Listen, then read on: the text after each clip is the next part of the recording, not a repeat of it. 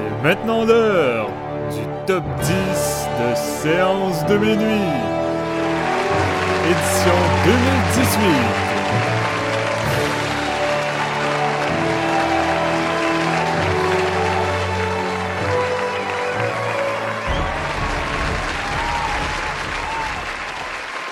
Bonjour tout le monde, bienvenue à ce nouvel épisode de Séance de minuit, le premier de la QV 2019. Mon nom est Marc-Antoine Labonté et je suis à la barre d'un séance de minuit rajeuni, renouvelé, qui prend l'engagement d'être plus actif en 2019 après une sophomore year un petit peu marécageuse, si je peux dire.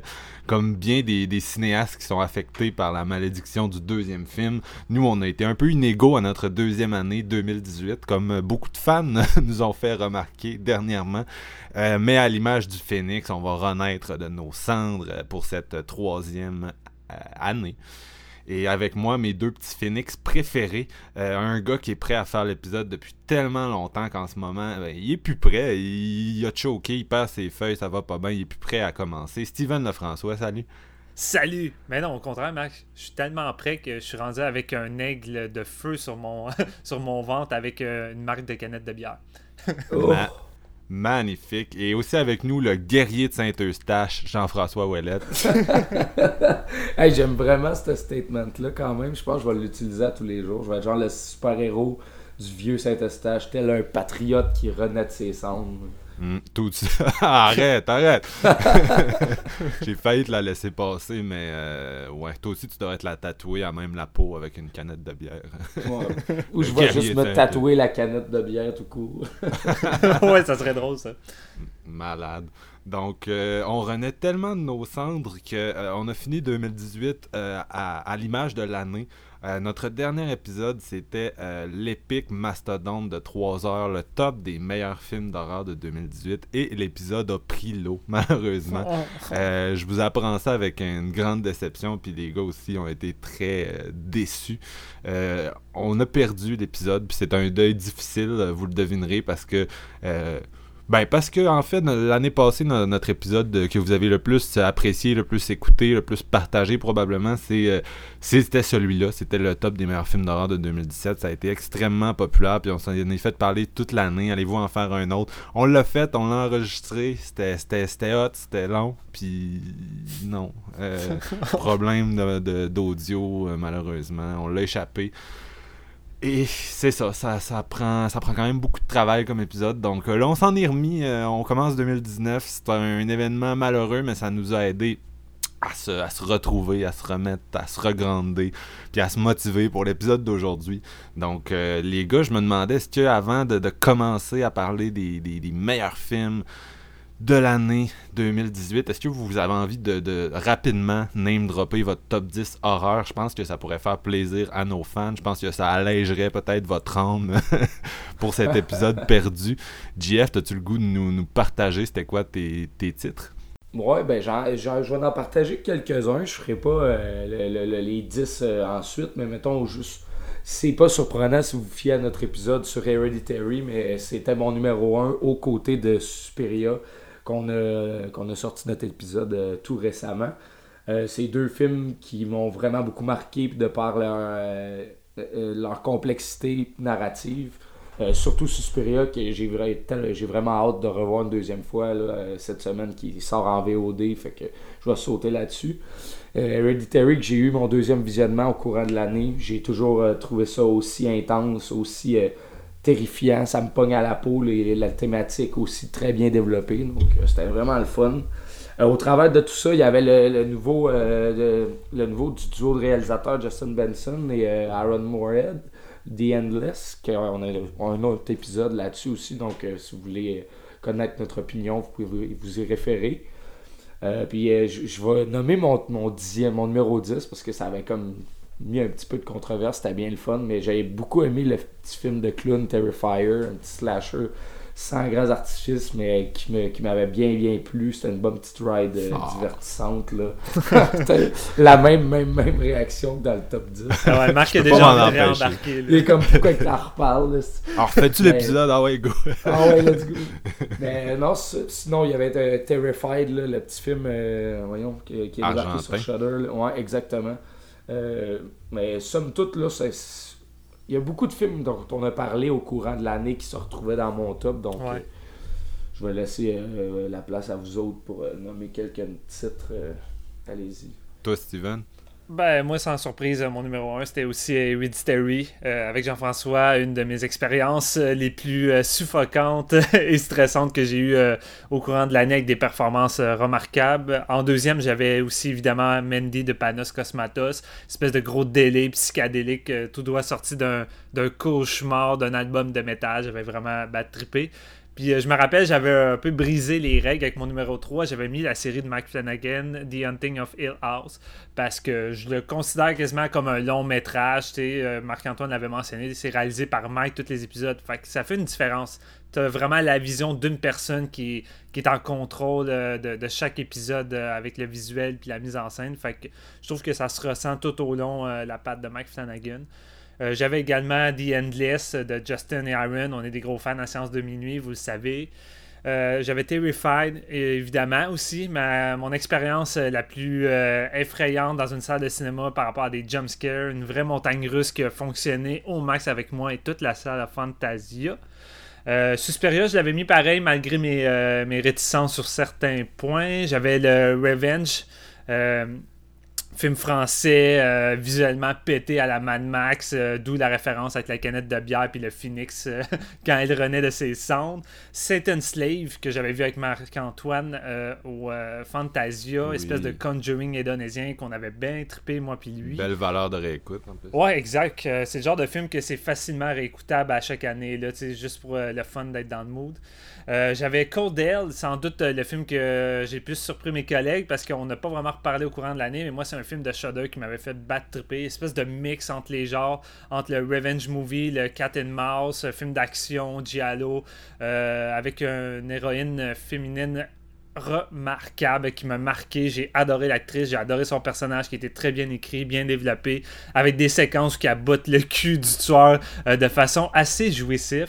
Et mon numéro 10, que j'avais beaucoup hésité avec Anna in the Apocalypse, j'ai été finalement avec The Crescent, un petit film qui a passé inaperçu, que les gens n'ont pas trop parlé, petit budget, euh, mais c'est un film qui m'est resté énormément en tête par son atmosphère unique et vraiment euh, très forte. Euh, ça, racontait l'histoire d'une mère qui après la mort de, son mari, allait un peu s'isoler avec son enfant dans une espèce de petite maison sur le bord de l'eau.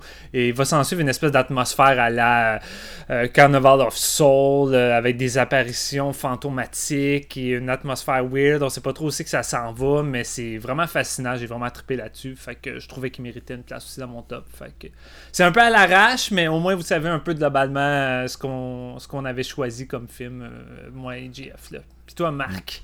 Moi, euh, dans le top 5, il y a trois films auxquels on a consacré des épisodes. Euh, j'avais mis The Endless, moi aussi, en numéro 5. On l'a dit, on tripe vraiment sur Justin Benson, Aaron Moorhead. Si vous les connaissez pas, allez trouver leur stock. J'avais mis Hereditary en numéro 3, excellent premier film. Numéro 4, c'était le, film Thoroughbred, espèce de comédie thriller noir vraiment euh, magnifique, très maîtrisé. C'est un premier film, ça aussi, je le recommande beaucoup. Euh, numéro 2, j'avais triché comme toi, j'avais mis euh, la série de Mike Flanagan, mais en termes de pure émotion, euh, de mélodrame, de mélancolie, puis de la beauté de son atmosphère gothique, c'était pas mal le masterpiece d'une année qui pour moi n'est pas passé à l'histoire. J'en parlais beaucoup de l'année d'horreur 2018 dans l'épisode. Je donnais, comme d'habitude, mes, mes longs mes longs euh, raisonnements, mes longues pensées sur le sujet, mais là, je, je, me, retiens. On était quand euh, même unanime là-dessus. Les trois, on trouvait que c'était une année quand même un peu, euh, un peu faible. Très sobre. Puis numéro un, bien sûr, Suspiria, on lui a consacré un épisode. Moi, j'ai été mis par terre par ce film-là. J'adore Luca Guadagnino. D'ailleurs, il va revenir aujourd'hui dans mon top 10, je vous le dis tout de suite, avec son autre film dans, dans l'année. Parce que non, il n'a pas, a pas tapé un coup de circuit, il en a tapé deux la même année. Euh, puis sinon, euh, numéro 6, Revenge, comme toi, un, un, film qui subvertit un peu les codes de ce genre-là, qui fait un, grand film d'action vraiment euh, pop et tripant et juste le fun à suivre avec une belle valeur de réécoute. Numéro 7, j'avais Annihilation d'Alex Garland, une bombe de sci-fi horreur vraiment psychédélique, super solide, vraiment un bon follow-up à son Ex Machina. Numéro 8, All the Dark de Jeremy Saulnier, qui faisait suite à son Green Room, un film espèce d'apocalypse now, vraiment nihiliste, vraiment. euh, écoute, t'as l'impression de te faire gratter la face sur le béton quand t'écoutes ça. C'est- hardcore. Et euh, numéro 9, j'avais mis Mandy, euh, que j'avais pas tant aimé la première fois que je l'ai vu, mais je l'avais revisité pour Steven, pour le, le- puis j'ai plus aimé, j'expliquais un peu euh, tout ça dans l'épisode. Numéro 10, euh, c'était, étrangement, c'était un des, des moments où j'ai le plus parlé parce que j'ai fait un statement vraiment edgy avec Ah, mon numéro ouais. 10. J'avais mis The House that Jack Built de Lars von Trier, puis pourquoi c'était edgy, c'est parce que j'ai détesté ce film-là. J'ai dit à, à Steven, à Jean-François que c'est le pire film de l'année, et même que j'avais eu envie de battre les gens dans, dans- au clap pendant que je regardais le film parce qu'ils m'agressaient trop dans leurs réactions et tout, puis je, je- mais je- en tout cas, je faisais une espèce de long bout là-dessus. C'était vraiment mon bout préféré de moi dans cet épisode-là. Euh, mon, mon bout sur euh, House that Jack Built, je suis triste qu'il soit perdu, mais c'était mon numéro 10. Sinon, euh, si c'était un choix plus conventionnel, mettons un film que j'aime plus que ça, ce serait A Nine the Apocalypse, moi aussi. là. Donc, le, Mm. le, le, le film tassé par moi et par Steven, un super amusant musical de Noël de zombies, vraiment euh, à, à trouver à visionner. Vous allez avoir vraiment du fun. C'est un beau film de party. Fait que c'était ça, euh, c'était ça nos, nos top Et 10 ma réponse euh, à Marc-Antoine, quand à son monologue de, Ja- de House de Jack Bill, c'est que moi, il était vraiment plus haut dans mon top. Puis j'y avais dit, ben moi, tu m'aurais cassé la gueule parce que je faisais partie des gens qui, qui tripaient bien raide dans la salle là, à mon visionnement. Ah, c'était On malade fun. bout-là. C'était malade. Mais euh, bref, c'est- c'était c'est c'est la preuve qu'on à séance de minuit, euh, on est capable d'étirer un épisode qui pourrait durer 5 minutes en épisode de, de, 3 heures. Mais euh, non, c'était c'était ça. C'était ça en gros le, le sujet de cet épisode perdu. Donc maintenant, on va faire un vrai épisode de 3 heures avec notre top 10 général de l'année euh, 2018. Et euh, on têtera pas plus, on n'attendra pas plus. Euh, on prend un petit cue, puis euh, on se retrouve avec nos numéros 10.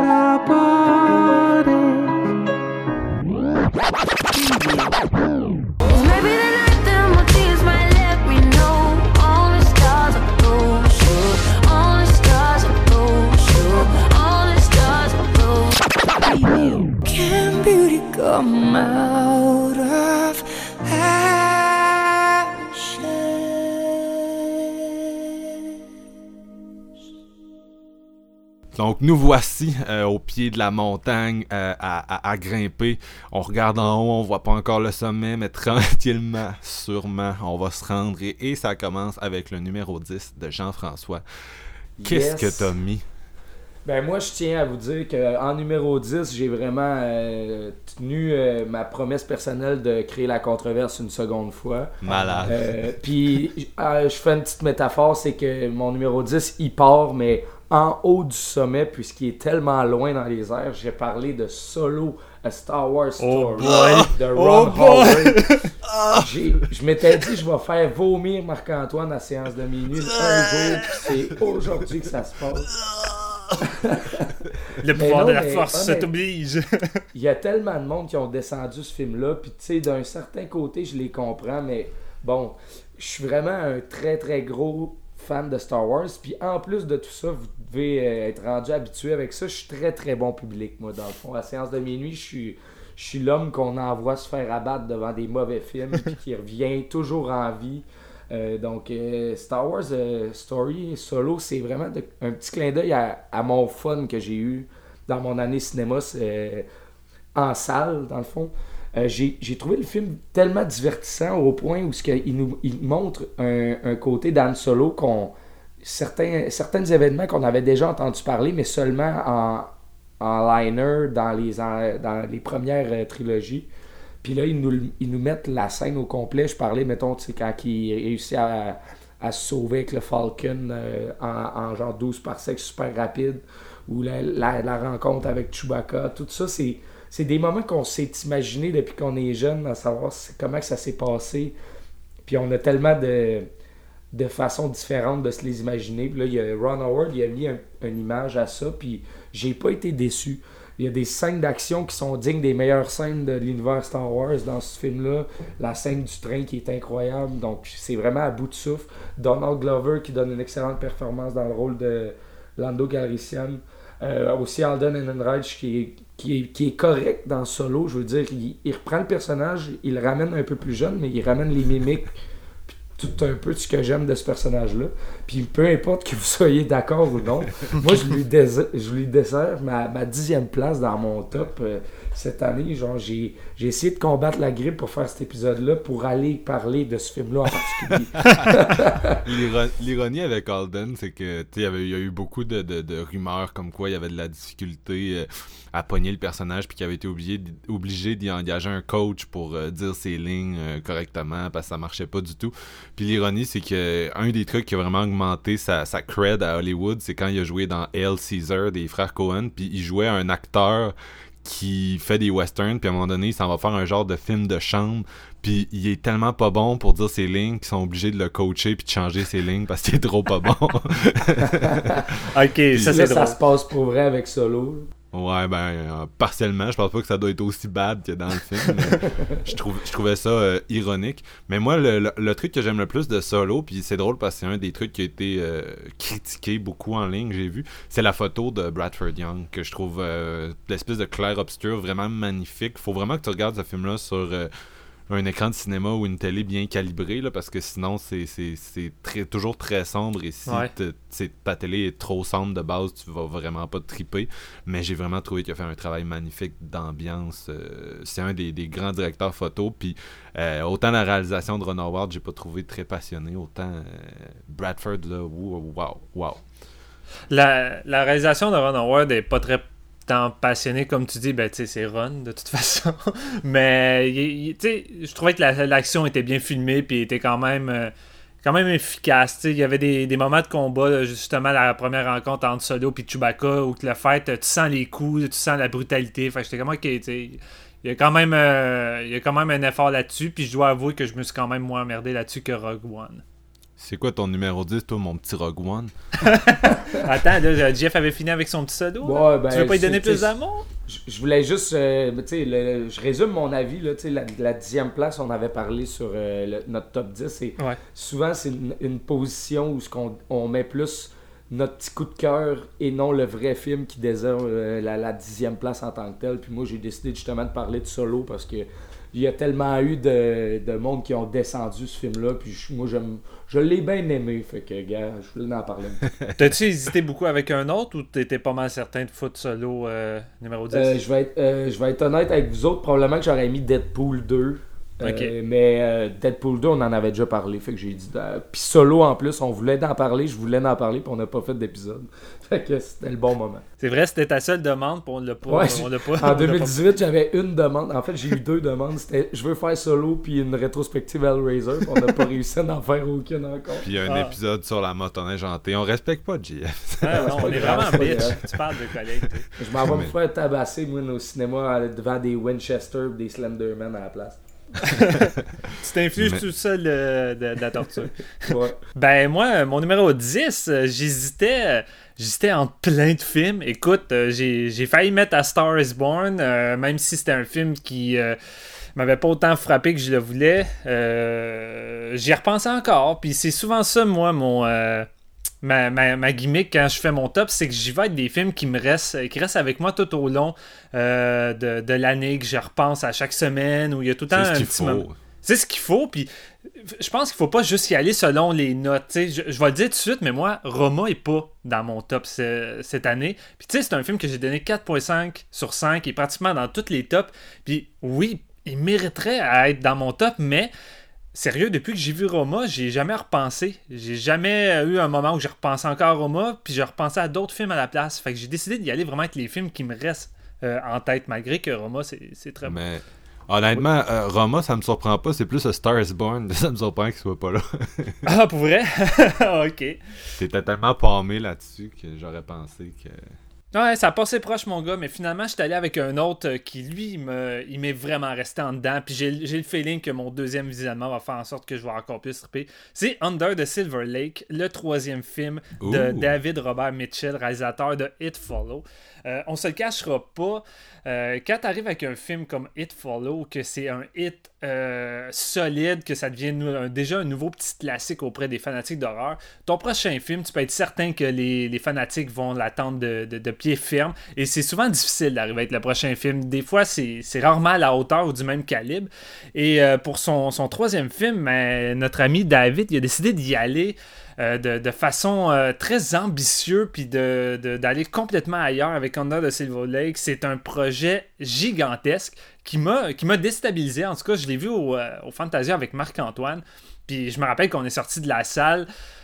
On, avait de la misère à parler. On savait pas trop qu'est-ce qu'on voulait dire. On savait pas comme- trop exactement ce qu'on pensait du film. C'est comme pas classe, il a complètement raté sa shot. Quand tu viens de le voir, si Mm. c'est juste too much, puis c'est comme il s'est comme trop étendu, puis il a raté son coup, ou si c'est comme tout voulu, j'étais j'étais pas sûr, puis après je me suis assis, puis non, euh, moi j'ai vraiment trippé sur ça. Non, non. Ben, ça prend du temps de réflexion. Je pense que ça m'a fait un peu un genre de Suspiria. Tu sais, c'est un film de deux heures et quelques aussi, Under the Silver Lake, puis c'est dense. là. Il y a du stock là-dedans.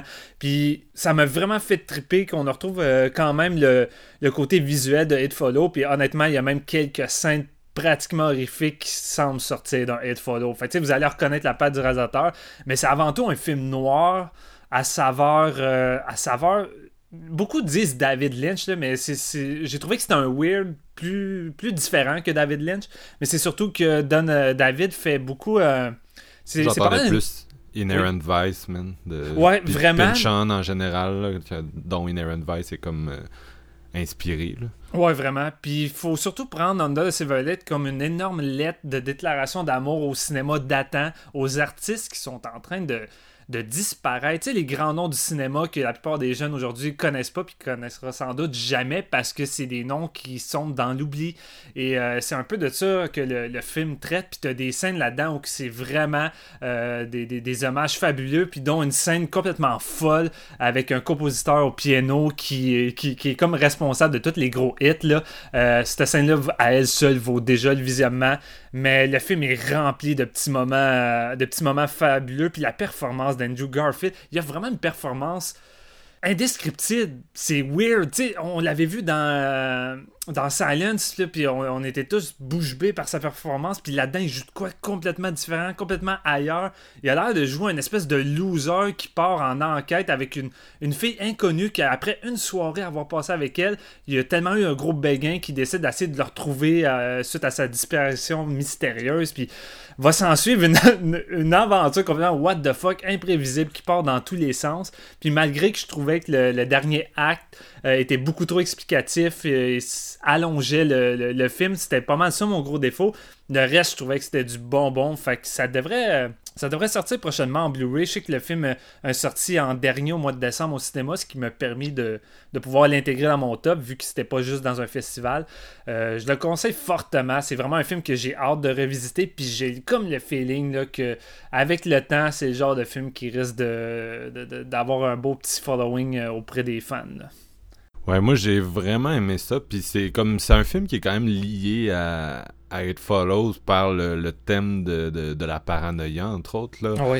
Euh, puis j'ai ça m'a- vraiment rappelé les films des années 90 qui pour moi correspondent beaucoup à, à mon enfance là, puis les les, les films un peu subversifs que t'écoutais à, à TVA le soir là, dans, dans le sens que il y a, y a cette espèce de vibe-là, de film de slacker, puis de un peu un petit fond de David Lynch, c'est sûr, là, comme je peux, on peut pas, c'est dur de s'en empêcher de pas euh, Ouais. évoquer au moins euh, Mulholland Drive, là. mais euh, non, c'est vraiment un film trippant, puis une exploration, je trouve, d'un, c'est assez ambitieux, tu sais, ça se veut l'espèce de portrait d'une d'une génération.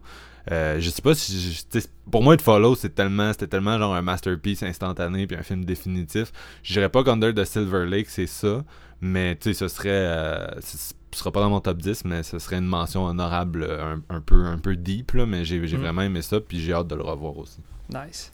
euh, ouais, je- tu m'as fait penser avec ton commentaire. J'ai oublié euh, J'explique le principe encore une fois à nos auditeurs s'ils sont pas familiers avec euh, le, le séance de minuit et la façon qu'on fonctionne pour nos tops. Euh, c'est les sorties officielles au Québec en 2018. Donc, euh, les films de festival, on les on les prend pas en compte si on pas eu de sortie euh, au cinéma, si on pas eu de sortie hors de leur projection en festival. Euh, c'est pas un film de 2018. Puis euh, les gens qui sont vraiment rigides du calendrier, qui vous disent, mettons, qu'un film comme Phantom Thread est un film de 2017 parce qu'il y a eu une présentation entre Noël et le jour de l'an en 2017 dans un cinéma sur la planète euh, à New York parce que c'est la règle d'être à l'affiche pendant une semaine dans un cinéma aux États-Unis pour pouvoir participer à la course aux Oscars. Donc c'est la seule raison pour laquelle il était dans ce cinéma-là en 2017. Les, les, les, les, les intenses du calendrier vont vous dire Ah, c'est un film de 2017, moi je vous dis garde. Film de 2018, on peut tout seul dire le 99,9% de la planète l'a vu en 2018, là, en- un film de 2018. Bref, c'est c'est notre fonctionnement. Donc, euh, à séance, si vous vous posez des questions euh, parce qu'on nomme des titres que vous, vous êtes comme Ah, c'est-tu un truc de 2017 Parce que je me le fais souvent dire, celle-là. euh, Ouais, moi aussi. en, en privé. Là. Donc, moi, numéro 10, euh, je- je- je- j'ai fait un Steven, j'ai mis un ex aequo. Ouh! Et Mm. euh, euh, j'ai mis The Tale et j'ai mis Spider-Man Into the Spider-Verse parce que les deux, j'étais juste pas capable de pas en parler. J'étais pas capable de- de- de- d'en abandonner un. The Tale, c'est. Oh. The Tale, c'est réalisé par Jennifer Fox, acheté par euh, HBO à Sundance, si je me souviens bien. Euh, il a sauté la case du cinéma, il a été présenté directement sur HBO, donc ça a l'air d'un TV movie, mais ça n'en était pas un à la base. Euh, ça met en vedette Laura Dern, Elisabeth Debicki, Hélène Burstein et la jeune québécoise Isabelle Nellis, la sœur de Sophie Nellis. On avait pu la voir dans euh, Maman. Euh, puis ce film-là, c'est un espèce de rashomon, mais c'est sur le sujet des, agressions euh, sexuelles. Donc, c'est euh, Laura Dern qui est, une femme de carrière qui a une, vie, tu sais, quand même pas mal de succès.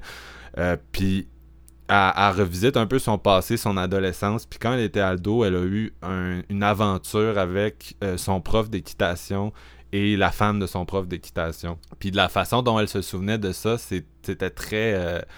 c'était, elle, s'en souvient d'une certaine façon, elle a une certaine vision de ça, puis sa mère la force comme à se replonger dans ses souvenirs, puis on revisite avec elle les souvenirs, puis graduellement les souvenirs se, se, modifient. Donc c'est vraiment un film sur la mémoire, sur les, mensonges qu'on, qu'on se raconte euh, à soi-même pour arriver à vivre tout simplement, puis comment on normalise les choses qui sont peut-être pas normalisables. Puis le, traitement, la réalisation, c'est vraiment génial. là. Pour ceux qui connaissent pas euh, de, de, Kurosawa, c'est comme un film vraiment. euh, c'est comme un film que tu vois beaucoup à, à l'école de cinéma ou du moins au cégep en cinéma euh, qui, est, qui est vraiment euh, connu parce qu'à l'époque c'était assez novateur comme style de narration donc on, plusieurs personnes nous racontent le point de vue d'une même situation puis la situation évolue selon ce qu'on voit puis c'est un peu ça que The Tale essaie de faire mais bien sûr avec un sujet qui est vraiment actuel puis qui invite euh, qui, est assez révolutionnaire parce qu'il invite les gens et les, femmes en particulier à voir sous un jour nouveau euh, certains euh, événements de leur vie. Donc je pense que c'est vraiment un film essentiel au moment dans lequel on vit, qui se perd bien avec bien sûr le, le Me Too, là, on peut s'en attendre. Puis une performance puissante de Laura Dern, euh, comme toujours. C'est une des, très bonnes actrices euh, états-uniennes euh, en activité aujourd'hui. Donc vraiment solide. Puis c'est un film, un film touchant, c'est un film qui est, qui est quand même difficile, mais j'ai l'impression que c'est, c'est, vraiment vital comme film. Bref, c'est pour ça que j'arrivais pas à pas le mettre dans mon top 10.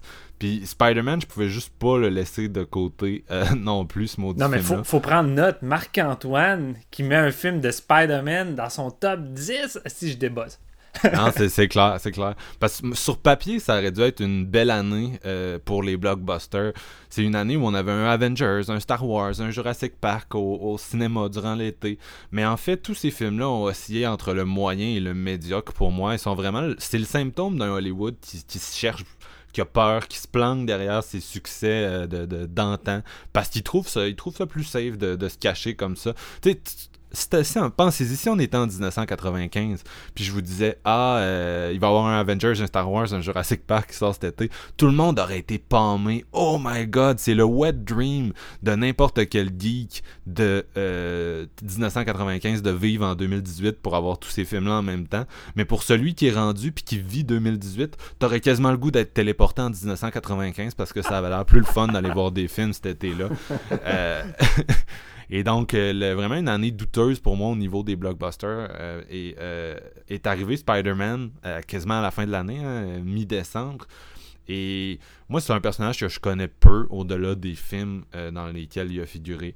Euh, le dernier qui est sorti, je pense, l'an passé, celui de Marvel, m'a laissé indifférent, comme tous les Marvel. Les films de Mark, de Mark Webb, euh, le premier c'était sympathique, le deuxième c'était vraiment pas bon. Raimi aussi, ça avait fini sur une mauvaise note. Spider-Man 3. Euh, le deuxième, dans mon souvenir, était, était très bon, mais ça fait tellement longtemps que. Je... Puis je pense pas que j'avais trippé comme j'ai trippé sur Spider-Verse parce que vraiment, ce que j'ai eu ici, c'était mille fois mieux. Puis c'était vraiment au-dessus de ce que je m'attendais en, accompagnant ma copine euh, le voir parce que bien sûr, euh, comme souvent avec ces films-là, c'est ma copine qui colle la shot puis qui veut y aller. Euh, c'est à 100% ce que j'aime dans les blockbusters. C'est ça remplace l'espèce de le, le MCU c'est devenu un genre de soap opéra et que je déteste, je le dis souvent. Puis ça remplace ça. Puis le, DCU, c'est une espèce de tragédie grecque tellement pompeuse par moment. Puis j'aime un peu plus ça, mais ici on a une comédie plastique qui cherche à démocratiser le concept de c'est quoi être un héros avec une animation magnifique, une mise en scène qui est juste. Écoutez, les scènes d'action dans ce film-là, c'est de la folie. Il n'y a, rien qui se compare à ça euh, cette année. Et je comprends que c'est un film d'animation, je comprends que les lois de la physique ne s'opèrent pas, puis que Tom Cruise pourra jamais faire des trucs de même. euh, même dans ses prochaines Missions Impossibles. Mais euh, j'avais pas eu un film à des images d'action aussi dynamiques depuis euh, Mad Max Fury Road. Puis je sais que j'avais dit ça aussi l'année passée quand je parlais de mon blockbuster préféré, euh, Dunkirk. Mais c'est pas mal, pas mal, pas mal de ce calibre-là, justement, de, de puissance d'image. Tu cherches à reprendre ton souffle tout le temps, ça déboule tellement. Et c'est drôle. Et tu clignes des yeux, puis tu manques de quoi. là. Il y a des séquences, à un moment donné, ils traversent la ville sur des fils, puis euh, il y, y a un des gars qui est, euh, qui qui est knock-out, puis euh, c'est deux Spider-Man qui collaborent ensemble parce qu'il y en a plusieurs des Spider-Man dans Into the Spider-Verse. Et là, ils traversent la ville en se pitchant des fils, puis ils revolent partout, puis ils se cassent la gueule. Puis tu sais, c'est vraiment. ça joue beaucoup avec l'humour de. de, Spider-Man qui voyage dans le ciel, c'est quasiment un- rendu un espèce de Buster Keaton. Puis j'avais vraiment du fun. Il y a juste vraiment tellement de bonnes idées euh, dans la mise en scène de, ces séquences-là. Puis la, la soundtrack est folle. c'est vraiment du calibre d'un. On avait trippé sur celle de Black Panther euh, avec. euh, Kendrick Lamar, mais celle-là est aussi solide. C'est plein d'artistes qui se sont rejoints, mais tout le monde a vraiment genre mis du sien. C'est le genre de soundtrack que tu veux tout le temps réécouter, qui est vraiment euh, qui est vraiment le fun. Et euh, c'est un film juste drôle de bout en bout que tu, tu brailles tellement c'est drôle, puis avec un personnage principal super charismatique, des sidekicks vraiment le fun. Nicolas Cage est dans le film, si ça peut en convaincre euh, certains. Il joue un des un des multiples Spider-Man et peut-être à part, il y a peut-être un petit peu de mou dans le troisième acte parce que ça reste un, c'est un origin story puis c'est très méta, c'est très conscient de soi-même. Ça réussit bien à, repackage un, un- un- une histoire qui est rendue assez classique dans le cinéma, là, le origin story de héros. Mais vraiment, là, euh, gros trip. Puis euh, Phil Lloyd, euh, Chris Miller sont impliqués en tant que producteur, en tant que scénariste. Et on sent vraiment l'énergie de ces gars-là, puis le côté méta, leur genre d'humour. C'est vraiment présent dans ce film-là. Et l'ironie, c'est qu'ils ont été renvoyés de Solo, le numéro 10 de, de GF, en pleine production parce que, parce que le studio leur faisait pas confiance. Ils les ont chassés au profit de Ron Howard. Et c'est devenu une espèce de film un peu informe, très dull, tandis que Spider-Man, mon numéro 10, est à 100% ce que tu veux du, du cinéma en 2018. Donc, euh, si vous l'avez pas vu, il est encore au cinéma, euh, je pense. En tout cas, on, on va espérer qu'on publie ça. Oui, qui est encore là. On n'est Oh, pas non, rendu c'est au mois vrai, ouais. Mais si vous l'avez pas vu, là, puis que c'est encore au cinéma quand vous nous écoutez, foncez parce que c'est vraiment un gros euh, trip. C'est vraiment le film qui m'a mis un sourire dans la face, qui m'a fait rire, qui m'a fait vivre des émotions fortes. Un blockbuster, genre digne du nom, tu sais, qui est vraiment le fun et divertissant. Euh, je pensais que j'en aurais pas, j'en ai eu un. Et merci, euh, merci pour ça. Hey, tu me donnes envie, toi. Tu me donnes envie. Spider-Man avec Nicolas Cage, là, ça, ça sonne bien. Écoute, il y y a tout, il y a tout dans ce film-là. ça. Tu- Vous allez Not capoter. the spider! Not the spider! Genre, la, la, la première scène d'action du film, ça a fait un peu comme dans, dans Mad Max, là, tu sais, quand il y a comme la, première euh, la première scène, puis tu te dis, oh my god, tu sais, c'est, on dirait le- la scène finale d'un film moins intéressant. Puis là, tu te dis, oh mon dieu, genre, ils peuvent pas topper ça, ils peuvent pas topper ça. Ben, ça m'a fait ça en Spider-Man. Oh, que tu te dis tout le long, Ah, ils Ah, peuvent pas topper ça, ils peuvent pas topper ça, puis là, ils topent tout le temps ça jusqu'à la fin, puis tu t'en croches pas tes yeux. Euh, ça nous amène au numéro 9. JF, qu'est-ce que t'as mis? Est-ce que t'es moins controversé, là? Ben, un petit peu moins, mais après, après ton numéro 10, mon numéro 9, il a de l'air plate à la mort, on dirait. Bon. Non, non, c'est pas vrai. Euh, J'ai choisi euh, The Miss Education of Cameron Post. Ah, Euh, c'est bon, ça. ouais. C'est bon. c'est malade ce film-là. J'ai vraiment trippé. Puis c'est surtout le, le- la meilleure, euh, le meilleur rôle de Chloe Grace Moretz qui est vraiment, Ah, ok. vraiment inspiré dans, dans ce film-là. Euh, c'est un genre de coming of age où euh, une fille qui. Ça se passe-tu à prom l'intro? Je- Ça se Oui, passe ça à se une- passe à l'heure. euh, Ah, ben peut-être pas, mais en tout cas. Parce Je qu'au- sais pas si c'est une danse ou Ouais. juste ou, c'est prom night en tant que tel, mais Aux bon. États, ils ont comme 12 danses tout le temps. Fait que Ouais. tu sais plus c'était laquelle. mais ouais, une une, danse. une de celles-là, ouais, exact. Où, euh, bon, et elle et son ami de fille vont se- comme se pousser en douce de leur chum pour aller euh, comme flirter un petit peu dans la voiture. Ils vont se faire pogner par euh, le, copain d'une d'entre elles. Puis ça va se rendre aux parents qui sont comme euh, très, très rel- religieux chrétiens. Donc, ils sont vraiment pas down avec le fait de l'attirance avec le même sexe. Puis ils vont envoyer Chloe Grace Moretz dans une... comment t'appelles ça? C'est- quoi? C'est une école de pour te repentir de- du fait que tu es attiré par, par le- les personnes du même sexe. On les, on les met tous ensemble là-dedans, puis on... Ouais, un Jesus Camp, là. Ouais, mal exactement, c'est ça. Puis euh, bon, ils vont, ils vont aller là-bas, puis ils vont se faire euh, donner des, des méthodes de- pour se repentir de leurs péchés, comment prier, comment s'éloigner euh, leur péché qui est de l'attirance vers le même sexe pour se nettoyer, puis blablabla. Une espèce de, de grosse bullshit euh, pour euh, rentrer dans ta tête, puis juste te, te fucker encore plus. Euh, puis euh, elle, elle va rencontrer des, des gens là-bas qui vont devenir euh, des amis proches, puis ils vont essayer de survivre là-dedans à travers euh, ce, ce camp comme qui, est vraiment dérangé là. Euh, Il y a un amalgame de personnages tellement intéressant, justement. Qui, puis en plus, l'acting est top-notch dans ce film-là. Euh, particulièrement, je trouve le révérend, qui euh, je me souviens plus de- du nom, celui qui joue euh, ce rôle-là, mais qui est vraiment. Il, joue un, rôle qui essaie d'être très, très autoritaire, mais en même temps près de- des gens auxquels il, essaie d'apprendre euh, ce qui est la vie selon lui. Mais il cache en dedans de lui une personne très, très comme brisée, pas sûr de lui. Il manque un petit peu de. de d'eau, euh, pas de. Je cherche le mot, mais il, il est comme très, très. euh, je, cherche tellement ce que je veux dire en ce moment. J'ai un petit peu de misère. Si je peux, si je peux juste te pogner la balle ouais. au bon, moi j'ai beaucoup. C'est un film qui est sorti en même temps que Boy Erased de Joel euh, Egerton, dans lequel on a, on a deux acteurs québécois qui jouent, qui est un film sur le même sujet avec Nicole Kidman puis Russell Crowe, fait que c'est un peu plus d'exposition. Puis, tu sais, c'est- c'est bizarre que ben, ça arrive des fois qu'il y a deux films sur le même sujet en même temps. Mais moi, j'ai beaucoup plus aimé celui-ci, euh, Cameron Pose, justement à cause des performances que tu décris, où ils font des, des portraits nuancés avec des personnages qui, qui sont euh, dans, dans le camp qui vivent un peu dans leurs contradictions. Euh, Je parle des, des, des- pas des, des, personnes qui sont internées de force, mais des, des, leaders spirituels qui sont là pour leur apprendre la vie, qui c'est des portraits fragiles puis c'est nuancé de, de ce qu'on voit puis ça il va finir par arriver des trucs négatifs dans le film mais c'est pas aussi manichéen que ce que ce que t'aurais pu t'attendre.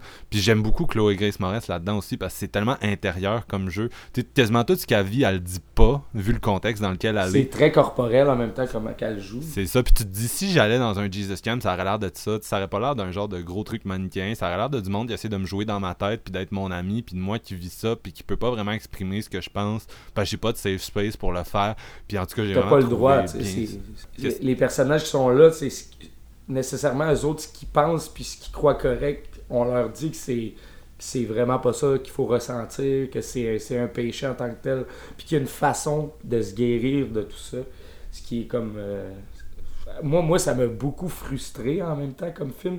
Je trouve que le degré émotionnel est quand même très élevé. Puis du, du, point A où ce que ça part jusqu'où ça t'amène, ça te fait vivre une montagne russe d'émotions assez large. Puis il y a tellement, il y a, certaines scènes où, ce que, où Chloe Grace Moran, elle, elle- elle va au-delà de ce que je pensais qu'elle elle était capable de jouer en tant qu'actrice dans ce que- ce qu'elle a déjà joué, je veux dire, dans ses rôles antérieurs. Que non, pour vrai, c'était une belle surprise. Puis j'ai. Je me souviens plus où j'avais entendu parler de, de ce film-là parce que je, je pense pas que c'est de vous deux. Mais à un moment donné, j'avais lu à quelque part, puis je fouillais sur iTunes, puis tom- je suis tombé sur l'affiche, puis je me suis dit, bon, je vais me lancer. Puis honnêtement, il fait mon top 10 aujourd'hui, je trouve que je recommande beaucoup. Là, dans le LGBTQ euh, universe, le film, euh, les, films de ce style-là, c'est très très fort. C'était, je l'ai vu cet été au cinéma, puis ça a été un de mes bons coups là, durant l'été. Euh, encore là, une mention honorable pour moi, très très solide si vous l'avez pas vu. C'est un bon ça qui me tentait que j'ai j'ai pas eu la chance de voir malheureusement. Puis oui, je sais, Marc-Antoine, j'ai manqué tous les bons films, c'est ça. Euh, puis toi, Steven, ton numéro 9 Mon numéro 9, c'est Laisser bronzer les cadavres euh, Oh. de Hélène Catette et Bruno Forzani, les réalisateurs de Amer et l'étrange couleur des larmes de ton corps. Écoute, euh, je l'attendais de pied ferme, ce maudit film-là. Je suis déjà fan des, des deux réalisateurs. Je- L'étrange couleur des larmes de ton corps, qui était pour moi le summum de leur style, c'était un gros délai, puis on dirait qu'ils poussaient au maximum euh, leur délire visuel et sonore, parce que c'est avant tout leur marque de commerce. C'est des, réalisateurs qui parlent euh, par le visuel et par les, les- sons. Et euh, je me disais, crime, pour leur prochain film, je pense pas qu'ils puissent stopper ça, à moins qu'ils aillent ailleurs. Puis quand j'ai appris que le troisième était un genre de western spaghetti mélangé euh, au film de vol de vol d'argent, vol de banque, là, même si c'est un, un camion au bout du compte, là, avec un groupe de un groupe de voleurs qui, après avoir volé euh, de l'argent, vont aller s'enfuir puis s'enfermer dans une espèce de petite euh, villa euh, au milieu du, dé- du désert de je sais pas trop où. Là, ça doit être. euh, ben, C'est plus sur le bord de l'eau, non? En ouais, bord de l'eau, mais tu sais, ça a le côté très désertique en même temps alentour. Tu sais, t'as, t'as quasiment l'impression d'être dans un désert western, même si c'est plus. euh, Ça a l'air d'être ça- à, à Nice. à Ouais. Nice, Ouais, c'est euh, dans, je dans pense le que c'est sud là. de la France. Ouais. Ben, moi, je, je vais faire une référence, mais esthétiquement, ce film-là m'a tellement fait penser à Pierrot le Fou, qui est un film de Godard euh, euh, fin des années 60, 68, si je me trompe pas. Puis c'est comme deux personnages hors la loi qui fuient en voiture. euh, justement là dans le sud de la France puis t'as l'espèce d'esthétique des les grandes plages méditerranéennes puis les couleurs primaires puis le- Mm. c'est c'est sûr qu'ils ont vu ce film là, Mais Ah, c'est drôle que tu, tu parles de Pierrot le Fou parce que dans, dans, dans plusieurs trucs que j'ai lus sur Laisser bronzer les cadavres, ce titre de film-là revenait quand même assez souvent. Ouais, Ouais, c'est ben- ça. T'es- c'est loin d'être le seul à avoir dit ça. Je pense que. Je pense même que les réalisateurs en ont parlé durant une interview, si je me trompe pas. là. Ah, ok, ok. Bon, en tout cas, c'est, c'est- fait que c'est ça. Ça ressemble à les, les plages, puis le, le, gros soleil qui tape, là, comme dans le sud de, l'Europe. Puis ce qui est drôle dans tout ça, c'est que euh, on a eu l'année passée, ben, l'autre année passée, vu qu'on on est en 2019 au moment qu'on enregistre, mais en 2017, on avait eu Free, For- Free Fire. Puis c'est drôle, mais on peut quand même faire une espèce de connexion, parce que c'est deux films qui se ressemblent par rapport à, à des bandits qui se cachent dans un seul lieu que euh, le film va se dérouler. Puis tout le restant du film, ça va juste être une longue fusillade non-stop. Euh, sauf que Laisser bronzer les cadavres, c'est. C'est un délire visuel comme vous l'avez rarement vu dans un gunfight. J'ai jamais vu un gunfight de ce calibre-là. En même temps, c'est drôle parce que c'est le film le plus linéaire des, des réalisateurs. C'est facile à suivre. Puis je pense même que si vous connaissez pas vraiment leur cinéma, je trouve que Laisser bronzer cadavres, c'est comme le meilleur choix pour, euh, pour débuter. Ouais, c'est que- vrai. Parce que l'étrange couleur des larmes de ton corps, c'est assez rough, là, mettons, si t'es pas prêt mentalement à, faire face à ça. Mais pour les amateurs d'action, vraiment, là, un coup que la fusillade puis la marde pogne, là, les policiers vont s'intégrer dans tout ça. Ça vire vraiment à une espèce de grosse euh, fusillade non-stop où la tension est omniprésente. euh, puis tu vas avoir différents points de vue. Puis ce qui est cool, c'est que le film. Euh, le film joue la carte euh, du, du temps dans le sens que tu vois en temps réel tout ce qui se déroule, puis là ça dit, à mettons, à telle heure, telle heure, c'est ça qui arrive d'un autre point de vue d'un personnage, mais t'as l'impression que des fois il, se déroule juste deux minutes, puis là t'es comme, ok, il s'est juste déroulé deux minutes, mais il se passe tellement de choses dans ce deux minutes-là, Euh, c'est fou, c'est complètement fou, il y a des idées visuelles, euh, encore une fois, ravageuses là-dedans qui m'ont fait triper, t'as une séquence où tous les personnages sont alentour d'un feu de camp, puis euh, la façon que le cochon tourne au haut du feu, ça l'éclaire par moment le visage de chacun des personnages qui parlent. J'étais comme, oh my god, c'est trippant. Puis, en gros, c'est ça. C'est vraiment juste un gros délire. Vous devez vous laisser porter par le, le style visuel, puis que vous aimez ce, genre-là. Par moment, on a des petites séquences un peu plus. euh, psychédéliques euh, de, de, de flashback euh, qui est plus dans le mood de qu'est-ce qu'on a vu avec leur film précédent. Mais sinon, en tant que tel, en termes de, de, de pur film d'action, de fusillade, je trouve que celui-là, c'est comme un des gros calibres qu'on a eu cette année. Là. Puis ça a été une année vraiment généreuse en termes d'action. Je trouve qu'on a eu beaucoup de, beaucoup de bons coups. Mais Laisser bronzer les cadavres, c'était un que j'attendais impatiemment. Puis j'ai vraiment pas été déçu. Les, réalisateurs, encore une fois, maîtrisent parfaitement leur style. Puis ils s'amusent à, à l'adapter à un autre genre euh, que, que celui du Giallo qu'ils avaient fait avec les deux autres films précédents. Ben, moi, mon numéro 9, c'est Laisser bronzer les cadavres. Puis, euh, Steven a, a volé mon énergie, a- m'a même piqué la comparaison à Free Fire, que c'est moi qui avais utilisé pour le décrire quand tu l'avais pas encore vu, mon salaud. Mais je l'aurais dit pareil. Honnêtement, je le dis vraiment euh, de, de façon honnête. J'aurais fait la comparaison en Free Fire. Ah, pareil. je le sais. Je le sais. C'est bien correct. C'est juste que là, je sais plus trop quoi dire. C'est c'est comme tu l'as dit. C'est Free Fire passé à la, à la moulinette de leur style ultra esthétisé. Euh, pour ceux qui connaissent déjà, là, les deux, leurs deux premiers films, c'était des, des gros trips expérimentaux, euh, très axés sur les sensations, puis qui qui avaient en commun de se servir des, des motifs, des symboles du, du, du giallo italien.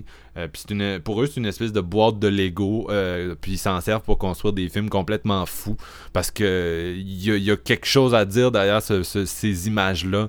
Euh, tu sais, c'est- de la citation au niveau d'un Tarantino, mais un peu comme Tarantino. La différence avec Tarantino, c'est que pour eux, c'est vraiment plus expérimental, plus sensitif. C'est des films où il y a peu de dialogue, où les dialogues ont peu de ont pas nécessairement le- un usage, là, mais c'est c'est- en même temps, ils ont le côté Tarantino parce que c'est de la une citation constante, puis c'est de reconstruire à partir de symboles, puis de, puis de leur donner un nouveau sens. Et comme tu as dit, Free- euh, Laisser broser les cadavres, c'est clairement leur film le plus accessible. Euh, bien sûr, on retrouve leur esthétique, puis si vous avez pas aimé ça, si vous avez déjà vu un de leurs films, vous avez pas trippé, je- ça va pas nécessairement vous convertir. Mais moi, j'étais déjà un grand fan. L'étrange couleur, c'était euh, quand j'avais fait mon, top d'horreur il y a quelques années. Ça avait été mon numéro 1 de l'année où il était sorti. Donc, euh, j'ai toujours été un grand fan de leur esthétique. Puis, euh, Free Fire, c'est juste un espèce de grand bonbon pour les yeux. Puis, euh, c'est ça. C'est, c'est extrêmement amusant avec euh, des, des- même les cues sonores là, qui reviennent. euh. Vous, le- vous le comparez tellement à Free Fire que vous l'appelez Free Fire. Ouais, ben, sa c'est ça. C'est ça. Comment on l'avait appelé Ben- l'année passée? C'était. En tout cas, on, on- Free Fire, on lui donnait tous les noms parce qu'il était revenu dans nos trois, euh, Ouais, dans nos vrai. trois tops. Mais. Mais je, je peux euh, rajouter une petite, euh, un petit peu sur euh, laisser bronzer, euh, laisser bronzer les cadavres. Je trouve que c'est un petit peu l'apothéose de l'editing sonore, en fait. oui. C'est- C'est c'est le, le, voyons, c'est le, le numéro un de leurs trois films, je trouve, où ce qui surpasse sur cette facette-là qui est Ah, déjà vraiment. très très fort dans, dans- pour ce duo de réalisateurs-là. Mais j'ai trouvé particulièrement que c'était la force principale de laisser bronzer les cadavres. Puis moi, il, moi, il se retrouve dans mon top, mais je, veux- je veux juste pas vous dire où encore. On va en reparler peut-être un petit peu. Non, je voulais juste euh, m'introduire pour euh, parler de- du fait que côté, côté sonore en studio, le gars, il s'est vraiment, vraiment fait du fun. là. Il y, a un, il y a un côté Godard à ce film-là, justement. Pas juste le, le- ce que je disais tantôt, là, l'esthétique de plage méditerranéenne puis de, de, de, de couleurs primaires, mais aussi le, le- je sais pas, l'espèce de mise en scène, tu sais, le côté, euh, le côté cool, puis le, le, le- dans un sens, ça te rappelle que t'es devant un film parce qu'il y a tellement de procédés comme over the top dans ce film-là. Genre, à un moment donné, deux personnages qui se parlent, genre, euh, d'un bout à un autre d'une table, puis la caméra tu sais, fait des, des, des, des travelling un peu à la Wes Anderson, puis vraiment Ouais. symétrique. Puis à toutes les fois que tu refais le travelling, tu reviens sur la face du, du personnage, mais il est zoomé. Euh, puis t'as plein de procédés qui te rappellent, genre, que qui, qui sont qui te rappellent que tu es en train de regarder un film, mais en même temps, il y a. C'est ça, il y a ce côté cool là qui se dégage de leur approche qui est vraiment euh, qui est vraiment prenant. Puis non, euh, si, vous, si ça vous dit rien, les noms de ces cinéastes-là, là, le- leurs trois films sont vraiment euh, fascinants. Puis essayez celui-là si vous vous connectez. ça- vous êtes in pour toute une, une belle ride. Mais c'est pas fou quand tu dis l'approche Tarantino parce que je repensais exemple à Inglorious Bastard puis le- le- l'espèce de gros setup dans le bar où que euh, Tarantino installe ses pions avant la fusillade. Puis tu sais, c'est un long setup, là, un genre de 10 minutes pour une fusillade de genre 30 secondes. Mais les 30 secondes de la fusillade sont tellement intenses et bonnes que je me dis, Chris, j'aimerais ça que Tarantino fasse ça, mais 5 minutes. Puis tu sais, c'est ça qui arrive aussi avec euh, de Hateful Eight. Tu sais, c'est la même affaire de quand il arrive euh, finalement une fusillade après un, se- un, un build-up, ben tu sais, c'est genre 30 secondes, mais un crise de 30 secondes. Mais laisser bronzer les cadavres, c'est ça, c'est cette 30 secondes-là, mais pendant une heure. Puis je suis comme fuck yeah. Ouais. Il y a des. euh, il y a- Ça me rappelait un peu aussi une des parties de- d'Amer sans le côté over trop dramatique. Ce, le, le- ce côté sable là, trop chaud, le- l'espèce d'ambiance palpable, là, tu sais, comme, comme vous dites, euh, ce qui était tiré avant une fusillade, là, quand que tu sais pas trop qui, qui va faire le move en premier. Mais j'avais ce feeling-là d'angoisse qui, qui me rappelait Amer quand même un Ouais. peu. Mais ça, c'est très léoné aussi, là, comme approche, qui est comme vraiment un gros. euh, c'est comme. Ben, on t'en a fait voir plein l'année passée aussi, là, Ouais, je m'étais tapé pas mal de ces films. c'est comme tellement devenu avec le temps, puis euh, encore là, un peu à cause de Tarantino, une espèce de figure mythique du cinéma, puis la- la- sa façon là, de créer l'espèce d'anticipation, puis le build-up, ça reste le. Tu le vois dans ce film-là, ça revient, là, puis le- dans, leur, dans leur gestion, bien sûr, du gros plan, là, eux autres, c'est des, des adeptes de ça, tout comme euh, Léoné l'a été, là, à une époque où c'était moins courant de s'en servir autant. Aviez-vous des trucs que vous vouliez ajouter sur ce film-là? Non, il reste encore pas mal de choses, fait que euh, je vais m'abstenir. Ouais. On passe au numéro 8, les amis. Yeah! GF. Moi, je- j'y vais avec. euh, je, sais, je sais pas si vous l'avez vu celui-là, je me souviens pas qu'on en ait parlé cette année. Euh, j'y vais avec Sorry to Bother You. Moi, je l'ai vu. Je l'ai- Ouais, moi, je l'ai je l'ai acheté, mais j'ai j'ai pas eu le temps de T'as fait comme le reste des films de 2018, sont sur une tablette encore. Ouais, ouais, pas mal ça. C'est là qu'on Ouais. voit le, c'est là qu'on voit les trous de Steven. Il y a son top 10 puis les nôtres, il est comme euh, non. ils sont tous chez nous, mais non. Mais ouais, non, c'était une belle surprise ce film-là, au point où que j'avais vraiment aucune idée où ce que ça s'en va. Puis mettons, mettons pour faire une histoire courte, on part d'un gars qui a vraiment des problèmes d'argent, qui a pas de travail, puis là il finit par se trouver un travail en télémarketing dans une compagnie où qu'il y a certaines personnes qui veulent euh, se regrouper pour euh, faire un genre de syndicat parce que il y a vraiment des différences de salaire par rapport à ceux qui sont en haut qui, ont tous les meilleurs contrats parce qu'ils sont des excellents salesmen, si on veut. Puis, euh, t'as comme le, premier étage, si on veut, de la compagnie qui, eux autres, qui gagnent pratiquement rien. tu. Mais t'as le personnage, notre personnage qui a jamais vraiment fait ça, qui, parce que ça s'enligne vers un petit côté fantastique, sci-fi, si on veut. Puis euh, le personnage de Lakeith Stanfield qui va se faire donner un, un des trucs de salesman qu'il qui va utiliser, puis ça va, il va devenir excellent dans son travail du jour au lendemain.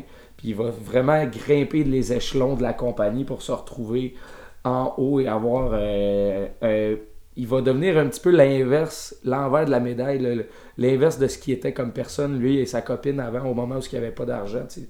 Un petit peu le, profil du euh, Ah, je deviens riche du jour au lendemain, fait que genre je, je sais plus comment me sentir en tant qu'humain.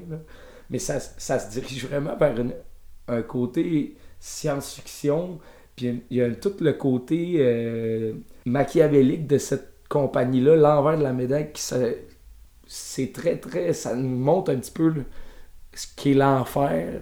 Puis c'est une représentation comme euh, directe de ça, mais c'est comme un, un side. euh, ça se passe dans un monde parallèle, si on veut. C'est vraiment pas dans le dans, les États-Unis d'aujourd'hui, dans le fond.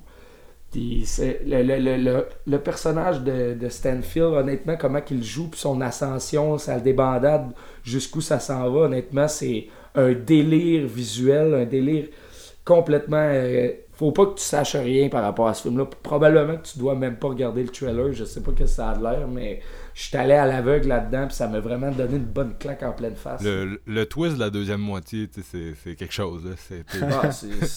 C'est- out of this world. Justement, je pense que ça fait quand même la force du film parce que ben faut faut que tu adhères à ça aussi parce que mettons euh, moi ma copine à, à ce moment-là s'est endormie puis elle a tripe vraiment pas là-dessus Ah. puis moi j'étais genre hypé ben raide Ouais, c'était drôle ce film-là, puis c'était bon.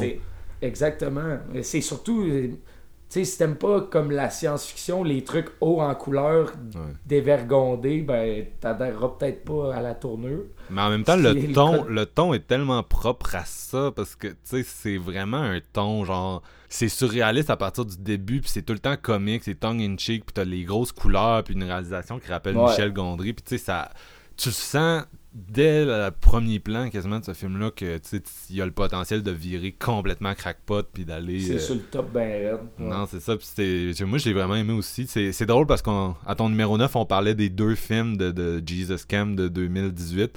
Mais là, c'est on a deux films de gars qui avancent dans vie en faisant semblant. Tu sais, deux gars racisés qui, font, qui avancent dans vie en faisant semblant d'être blancs au téléphone. L'autre étant euh, Black Clansman. Puis euh, c'est vraiment deux solides films de l'année. Puis c'est. C'est comme une espèce de crossover entre Get Out, Black Clansman, puis euh, Blind Spotting aussi, qui, qui va être dans le top à Steven tantôt, j'en suis sûr. Euh, qui, qui, qui parle de, gentrification, puis de, de, de, capitalisme aussi beaucoup, puis de l'expérience d'être noir dans le capitalisme. Puis en tout cas, c'est drôle, puis ça, ça évolue, ça vire over the top, puis en plus, il y a Army Hammer euh, qui, qui pop, puis moi, Army, euh, surtout dans, dans ce qu'ils font euh, faire dans ce film-là, euh, c'est trop trippant, man. Ah, c'est assez, assez fucké, mettons. Puis c'est vrai que le lien avec Black Clansman qui est sorti cette année est très très facile à faire. Puis La scène qu'ils font rapper, man. Oh, Excuse-moi, mais on, on s'est entendu que c'est des scènes les plus drôles de l'année. Ah, c'est ben, c'est vraiment, c'est vraiment cave. Puis en plus, il, il- il laisse le temps à son histoire de, de, de prendre de l'ampleur. là. Tu sais, ça dure un bon deux heures quand même, Sorry to Bother You. Puis c'est- tu te laisses porter là-dedans, justement, de- par son humour, comme qui est très, très. Mais c'est fucking drôle, mais je veux dire, ça, ça fera pas rire tout le monde, je pense. Je, je Non, sais pas si sûr. tu me suis, tu sais. Ça, ça- c'est quand même assez niché comme humour, mais honnêtement, moi, ça me, ça me fait sourire tout le long. Puis c'est une belle expérience de cinéma. Parce que, surtout quand t'aimes un petit peu le, le over the top, parce que ça s'en va dans un côté que moi je capotais bien. Pour vrai, c'était été la plus- probablement la plus belle surprise à l'aveugle de cette année. Tessa Thompson là-dedans aussi est malade. là. Elle est en train d'exploser, cette actrice-là, mais genre, là-dedans, j'étais comme, ok, A Star is Born. Mais le pire, c'est que j'en ai pas tant entendu parler de Sorry to Bother You, tu sais. Sa sortie, moi, est- sa sortie est merdique, pour être honnête. là. Puis même en ce moment, en DVD Blu-ray, tu l'as nulle part au Québec. Puis quand tu vas sur Amazon pour l'acheter, là, c'est 50$ piastres, le fucking Blu-ray. Je comprends pas. Mais ça, Ouais, c'est mon vieux euh, mon vieux rant, mais je le dis souvent, là, au Québec, il y a plusieurs films qui sont très mal distribués. Ça s'appelle Sorry to Bother You, ça s'appelle Girl Trip, ça s'appelle Get Out. Je vous laisse penser au synopsis de ces films-là, puis je vous laisse tirer Mm. votre conclusion. Mais c'est vraiment pathétique là, de la part des Ouais. distributeurs québécois. Puis euh, moi, j'ai été chanceux, encore là, je l'ai vu au cinéma cet été. Euh, comme Cameron Post, puis euh, je, suis content parce que, comme tu dis, c'est un peu plus dur à trouver en ce moment, mais c'est un film qui a beaucoup buzzé aux États-Unis, qui était à Sundance, puis il y a eu un bon buzz en partant, puis quand c'est sorti euh, aux États, ça devenu un, ça a eu un petit succès quand même comme film durant l'été, fait que J- J'achète pas souvent en numérique, mais c'est souvent des moments de même que je suis quand même content d'avoir mon Apple TV puis iTunes parce que j'ai pu l'acheter en numérique pour 2,99 en spécial. Quand même. C'est nice. Moi, ce J'ai film. là. Ce qui m'a vraiment attiré vers ce film-là, puis ça va, ça va vous paraître niaiseux, mais sur Letterboxd, la, po- la pochette de ce film-là, le- le- les couleurs frappantes, le mauve, le- le- le- la, la gueule du dude, tu sais, c'est vraiment... Ouais, c'est attirant, ouais, exactement. Ça attire l'œil, puis j'ai juste cliqué dessus, puis j'ai vu les très bons ratings quand même. Il est, il est bien, il est bien reçu. Je suis allé le louer sur iTunes, puis honnêtement, j'ai eu une bonne débarque. là. C'était vraiment solide. Ah, ça a été une bonne année pour. euh, tu sais, ça. Il y a comme une coupe de films de même, là. Tu sais, ça, ça s'écoute vraiment en- Ça s'écoute vraiment avec, euh, mettons, le dernier Spike Lee ou des trucs de même. C'est pas mal le thème, euh, le thème principal de 2018 qui en ressort, je trouve. On a eu beaucoup de, de, de- de films avec ce genre de sujet-là. là. Fait que, euh, c'est cool. Ça a continué après le 2017 où on était un, un peu en, en terrain connu avec ça. là. Ça a commencé avec Get Out, tu sais. Est-ce que tu voulais. T'avais-tu encore des trucs ou on passe à Monsieur Ah, on, Steven? peut, euh, on peut y aller à Steven. ouais. Toi, numéro 8. Oui, Oui. mon numéro, toi. Toi. Oui. Moi, je vais avec Towers Bread euh, de Colin, euh, Colin, Corey Philly. Euh, c'est un Ah. film qui était dans le top. à Thorough marquer- Breads, ouais.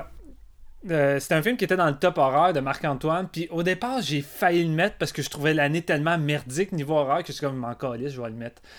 puis finalement, après, je me suis dit, non, je, je suis capable de faire un top 100. Puis je trouve que c'est trop borderline. Malgré Ouais. que tu as un côté crissement dark là-dedans, tu Ouais. pourrais, mais. C'est un thriller, une comédie noire, là, c'est Comédie creepy, noire, ouais, mais c'est ça, c'est pas un film d'horreur, horreur. Tu sais, on est vraiment plus dans Headers. Puis, tu sais, Headers, c'est pas le genre de film que Ah, je mettrais quand même forcément pas, Quand même pas. C'est- Tu sais, ça y ressemble, mais c'est- plus, plus noir. là. Ah non, c'est plus noir, mais Plus je veux dire, en termes de, de style, je mettrais plus ça euh, dans la même catégorie que, que le cinéma d'horreur.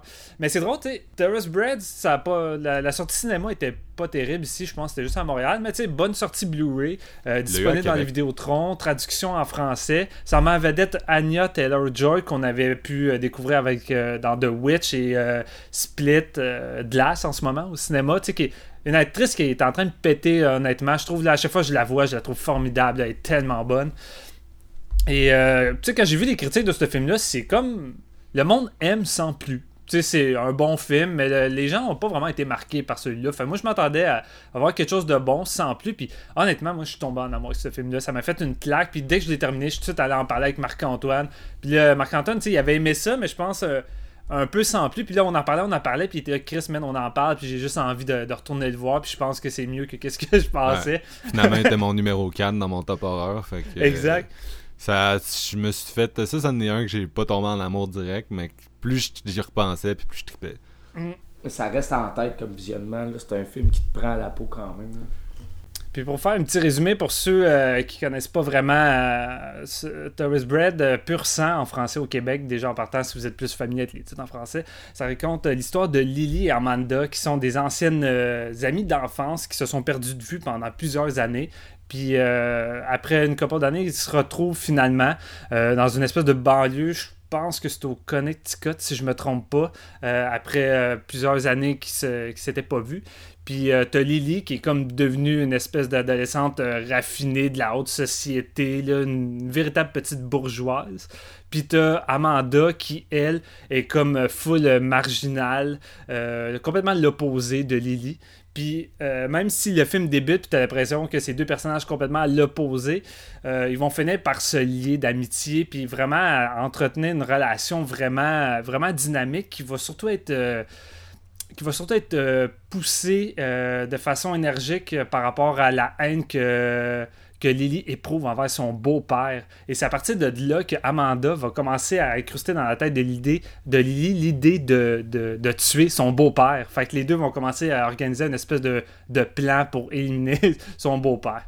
Tu sais, c'est le genre de, de, qui laisse place à, à beaucoup d'humour noir, mais en même temps, euh, ce qui frappe euh, en dehors des deux performances monumentales de, des deux actrices, j'ai men- j'ai mentionné beaucoup Anya Taylor-Joy, mais Olivia Cook là-dedans, où qu'elle joue une jeune qui a plus d'émotion face à un drame euh, terrible qui est arrivé par rapport à un cheval, est, est phénoménale. Il y a une séquence où que elle montre à Lily comment pleurer sur mesure. Et ce moment-là est vraiment fantastique en termes d'acting, en termes de fun, c'est drôle, c'est vraiment foutrement bien dirigé. Mais c'est surtout la mise en scène puis l'écriture de Corey Finlay qui m'a vraiment tapé dans l'œil. Pour une première réalisation, là, le gars, il maîtrise la mise en scène crissement. Surtout que sa mise en scène est comme au service de l'évolution de cette amitié-là. Plus cette amitié se rapproche, plus la caméra semble se rapprocher d'elle, puis plus qu'il y a des moments tendus qui s'é- qui s'éloignent, plus la caméra semble euh, prendre de la distance, puis aller filmer de plus loin. Puis j'étais vraiment fasciné par son style de- de mise en scène, et notamment aussi son écriture les dialogues euh, sont euh, vraiment très bien écrits au corps de tour. C'est tight, c'est drôle, c'est sec. Euh, puis là-dedans, vous avez une des dernières performances de Anton qui va servir un peu de, bourreau pour les, deux jeunes femmes qui est vraiment fantastique aussi là-dedans. Puis ça fait juste te dire que merde, je ne reverrai plus jamais Ashton. Ça fait vraiment de la peine. Mais c'est ça, c'est un film euh, vraiment bourré, bourré du mont noir. Et euh, j'aime aussi un peu l'idée de, de, de- du réalisateur de développer un peu l'aspect sociopathe. Euh, Est-ce que c'est quelque chose qui peut être comme contagieux par rapport à une autre personne, surtout d'une personne qui vient de la haute société? Est-ce qu'ils sont plus aptes à être euh, facilement contagieux par rapport à ça? Euh, je trouve qu'il y a quand même des trucs vraiment intéressants sur le fond. Je dirais peut-être que le dernier acte du film, surtout la finale, est peut-être un petit peu trop facile dans l'explication. J'avais pas besoin de tant d'informations. En tant que spectateur, j'étais capable de me faire, me faire ma, ma propre idée. J'avais tout compris. Tu n'avais pas besoin de me- m'expliquer. Mais en dehors de ça, je veux dire, pour un, premier film, là, fuck, c'est maîtrisé solidement. Puis euh, je l'ai vu deux fois cette année. Puis j'ai vraiment eu autant de plaisir la deuxième fois. Fait que je le recommande fortement pour ceux qui sont euh, fanatiques de trailers psychologiques avec beaucoup d'humour noir. Ah, j'ai tellement aimé ça, puis c'est dommage parce que je. C'est ça, encore là, on perd mon bout dans l'autre épisode, là, où je passe quand même plusieurs minutes, puis je dis que moi, j'ai beaucoup aimé là, le portrait que ça faisait de, de l'empathie, puis de la relation à l'empathie, puis je me suis énormément identifié à ça, puis c'est probablement pour ça, ultimement, que le film m'a m'a gagné euh, encore plus là, au deuxième visionnement, c'est que je me retrouve vraiment dans, dans un des personnages, puis je... Ouais, il y a, il y a quelque chose dans cette comédie-là qui est, qui est profondément personnel, fait que... Puis là, c'est ça, là, au niveau de la mise en scène, c'est tiré d'une pièce de théâtre, comme tu disais, puis euh, cette mise en scène-là est juste, euh, est juste vraiment, pour un premier film, c'est tellement maîtrisé, là, je, je capotais. Fait que oui, très beau film. Moi, au final, ce qui me fait rire de, de ce film-là, c'est vraiment niaiseux. Mais j'avais, je t'avais dit, ah, je l'ai pas mis dans mon top horreur parce que je trouvais que c'était pas assez horreur. Puis là, j'ai oublié de le mettre dans mon top horreur. fait que je suis bien content que vous en parliez. Hey, t'imagines, t'as mis solo à place de ça. Honte à toi, JF. Non, c'est pas Non, mais il- il aurait été probablement plus haut, mais j'ai vraiment, vraiment trippé sur ce film-là, là, sans vouloir euh, tout redire ce que vous y avez donné, mais euh, c'est c'est un très bon achat. Puis comme Steven l'a mentionné, en fait, c'est qu'il est très, très accessible d'un Vidéotron en, en prévisionné à genre 7-8$, piastres, là, ça vaut vraiment la peine. Euh, moi, mon numéro 8, c'est le, le film que Steven a refusé de mettre dans son top. C'est Roma de Alfonso Cuaron, euh, qui fait sa version de, de 8,5 de Fellini un peu, ou euh, de à la recherche du temps perdu de, de, de, de Proust. Euh, c'est un film biographique, c'est très ambitieux. Le but, c'est de restituer euh, la, mémoire euh, de, de Quaron, puis de, le faire avec un protagoniste qui est sa, sa nounou, Cléo, qui avait déjà un... C'est-tu Cléo? Ou... Ok, je suis confus, là? C'est Cléo, hein? Parce que Ouais, il me j'ai... semble que c'est Léo. Ouais. Ok, parce que j'ai revu, euh, ça n'a pas rapport, là, mais j'ai revu euh, Cléo de, de 9 à 5 cette semaine, puis euh, ça m'a tout mêlé. mais, euh, ok, fait que... Oui, c'est Léo. Ok, super. Euh, fait que c'est ça, c'est un film biographique, c'est ambitieux, ça met en contraste la vie euh, d'une personne, euh, puis d'une famille à moindre mesure, versus les remous sociaux de toute une époque au Mexique. Si vous avez suivi la carrière de, de Roma, c'est un peu un, un- c'est un peu un film somme pour lui. C'est aussi, j'ai l'impression que il cherchait à faire ce film-là depuis longtemps. Puis c'est intéressant parce qu'on revisite, on revisite sa mémoire, mais on revisite aussi des influences qui ont infusé euh, son cinéma. On, voit des choses dans ce film-là qui sont un peu une espèce de, de best-of de, de ce qu'il a fait. Puis des fois, on se demande est-ce que ça est-ce que ça l'a influencé? Il y, a une scène, entre autres, où euh, une scène d'accouchement euh, au milieu d'une émeute qui rappelle énormément euh, un, un de mes moments préférés dans, Children of Men, là, qui selon moi est son meilleur film. Puis c'est vraiment ça, un, film qui fait un peu, se fait un peu écho à lui-même, euh, qui fait un peu écho au reste de la filmographie tout du long. Puis ce que je trouve intéressant de, de- du cinéma d'Alfonso Cuarón, c'est toujours cette espèce d'exploration-là du privilège. Souvent, c'est le privilège euh, des, classes. Euh, cette fois-ci, aussi le privilège de genre, privilège d'appartenance ethnique. Puis dans la plupart de ses films précédents, on avait le point de vue d'un personnage qui vivait dans le privilège puis qui faisait un peu des apprentissages sur lui-même. Si vous avez déjà vu Itu Mama Tambien, ces deux espèces de douchebags vraiment bourgeois, euh, mexicains qui font un road trip dans, dans, des campagnes euh, beaucoup plus pauvres, puis qui, dans le fond, eux, c'est un espèce de sex trip, là, comme dans les films américains euh, de cette période-là, les American Pie et tout. Euh, dans Children of Men, t'as un gars justement privilégié qui doit un peu prendre sur lui-même de, retourner dans un, dans un activiste politique qu'il avait mis de côté. Puis même dans un film comme euh, Little Princess, son, son deuxième film qu'il avait fait auprès de Disney, tu tu suis une jeune fille riche qui s'en va dans un pensionnat puis qui est forcée de devenir la domestique quand son père meurt à la guerre puis qu'ils ont plus d'argent.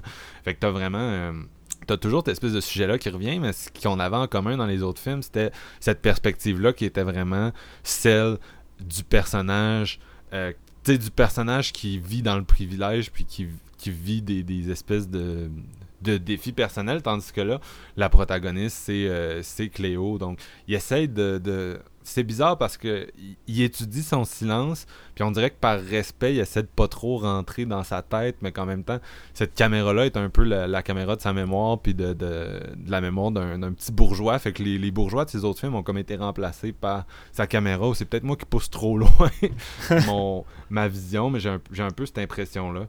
Puis euh, c'est ça qui essaie de pénétrer un peu sans succès dans sa tête. C'est vraiment.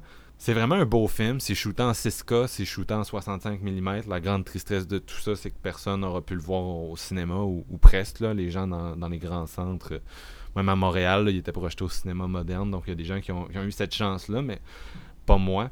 Et euh, je pense que ça aurait été vraiment idéal pour apprécier les grandes compositions qu'il y a dans ce film-là. Ouais. Euh, des, des, des compositions euh, de qu'on voit pas souvent dans le cinéma contemporain. Euh, ça rappelle le, le cinéma d'une autre époque, les, grands trucs de David Lean ou euh, bien sûr, euh, je l'ai déjà name droppé tantôt, mais Fellini, entre autres dans 8 et qui utilisait ce même genre de, plan-là. Deux films qui sont quand même assez similaires. Puis euh, son personnage est toujours dans les grandes compositions visuelles, puis se perd un peu dedans, puis t'as les grands travelling dans les rues, puis le- une espèce de scène dans un grand, euh, je sais pas si c'était quoi exactement, mais tu une espèce de formation d'arts martiaux, mais comme plus mentale.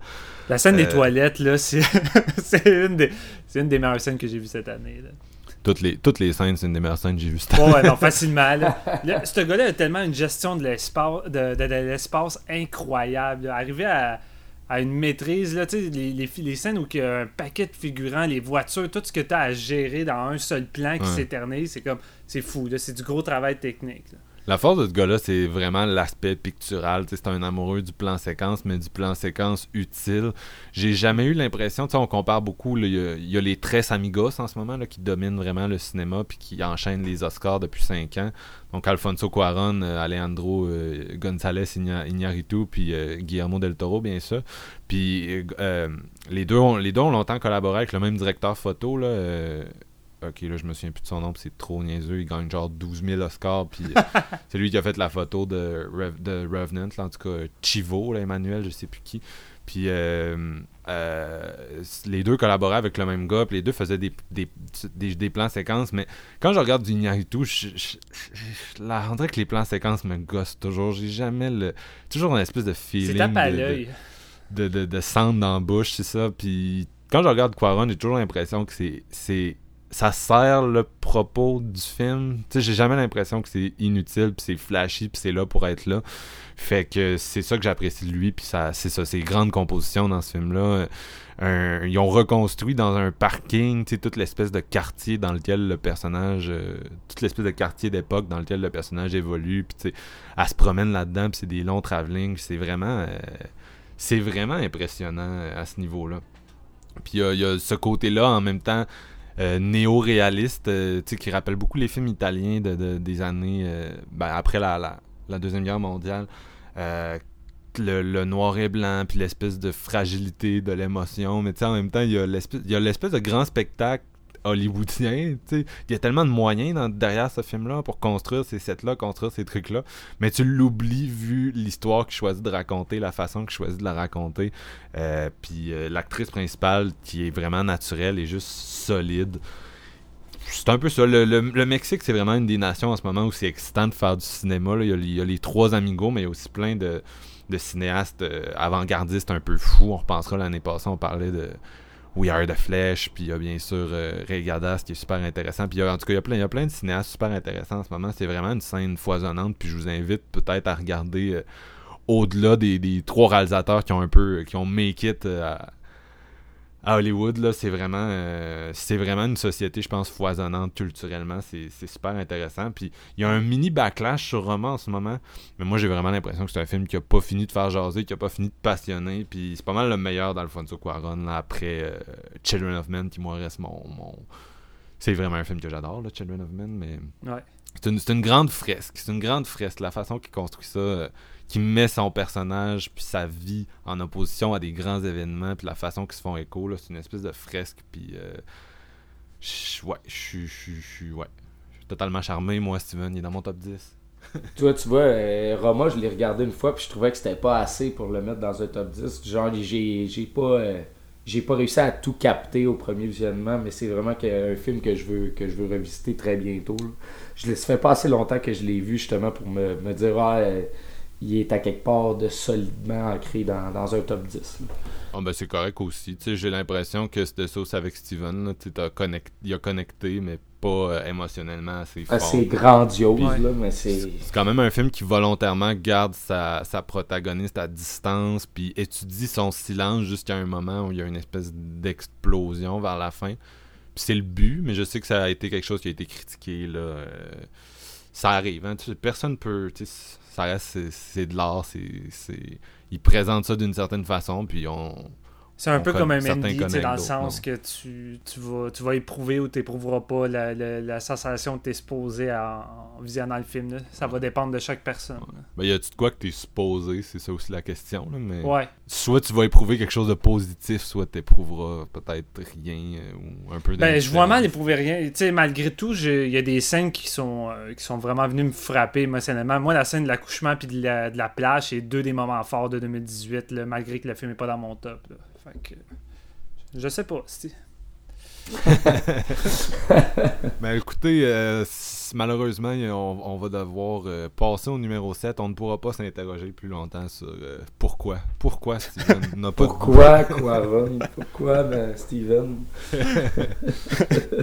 qu'on que à mon euh, tour. numéro 7, numéro chanceux. Euh, GF, c'est quoi? Ah ben moi j'y vais dans la même lignée que Sorry to Bother You puis t'as name droppé le film justement quand on en a parlé mais j'y vais avec la Black Clansman. On n'a rien en commun, mais t'as toutes mes mentions honorables. Ça. d'après moi j'ai pris ta feuille de mention honorable pour mon top sans faire exprès si je me suis trompé de fichier je sais pas trop. mais non j'ai vraiment vraiment aimé ça ce, ce film là Black Clansman. Euh, le dernier Spike Lee dans le fond qui met euh, Adam Driver et euh, John David Washington dans les rôles principaux.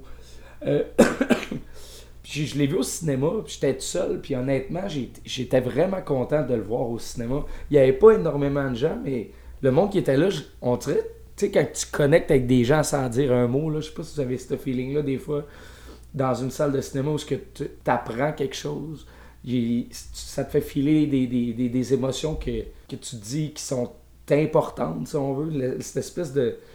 Parce que l'histoire est quand même très très drôle. là. Il y a le personnage de, John David Washington, justement, qui se fait engager comme dans la police, mais qui est comme au traitement des dossiers au début, puis qui est comme mis vraiment au bas de l'échelle. Puis il se sent un petit peu racisé dans son travail, tout ça.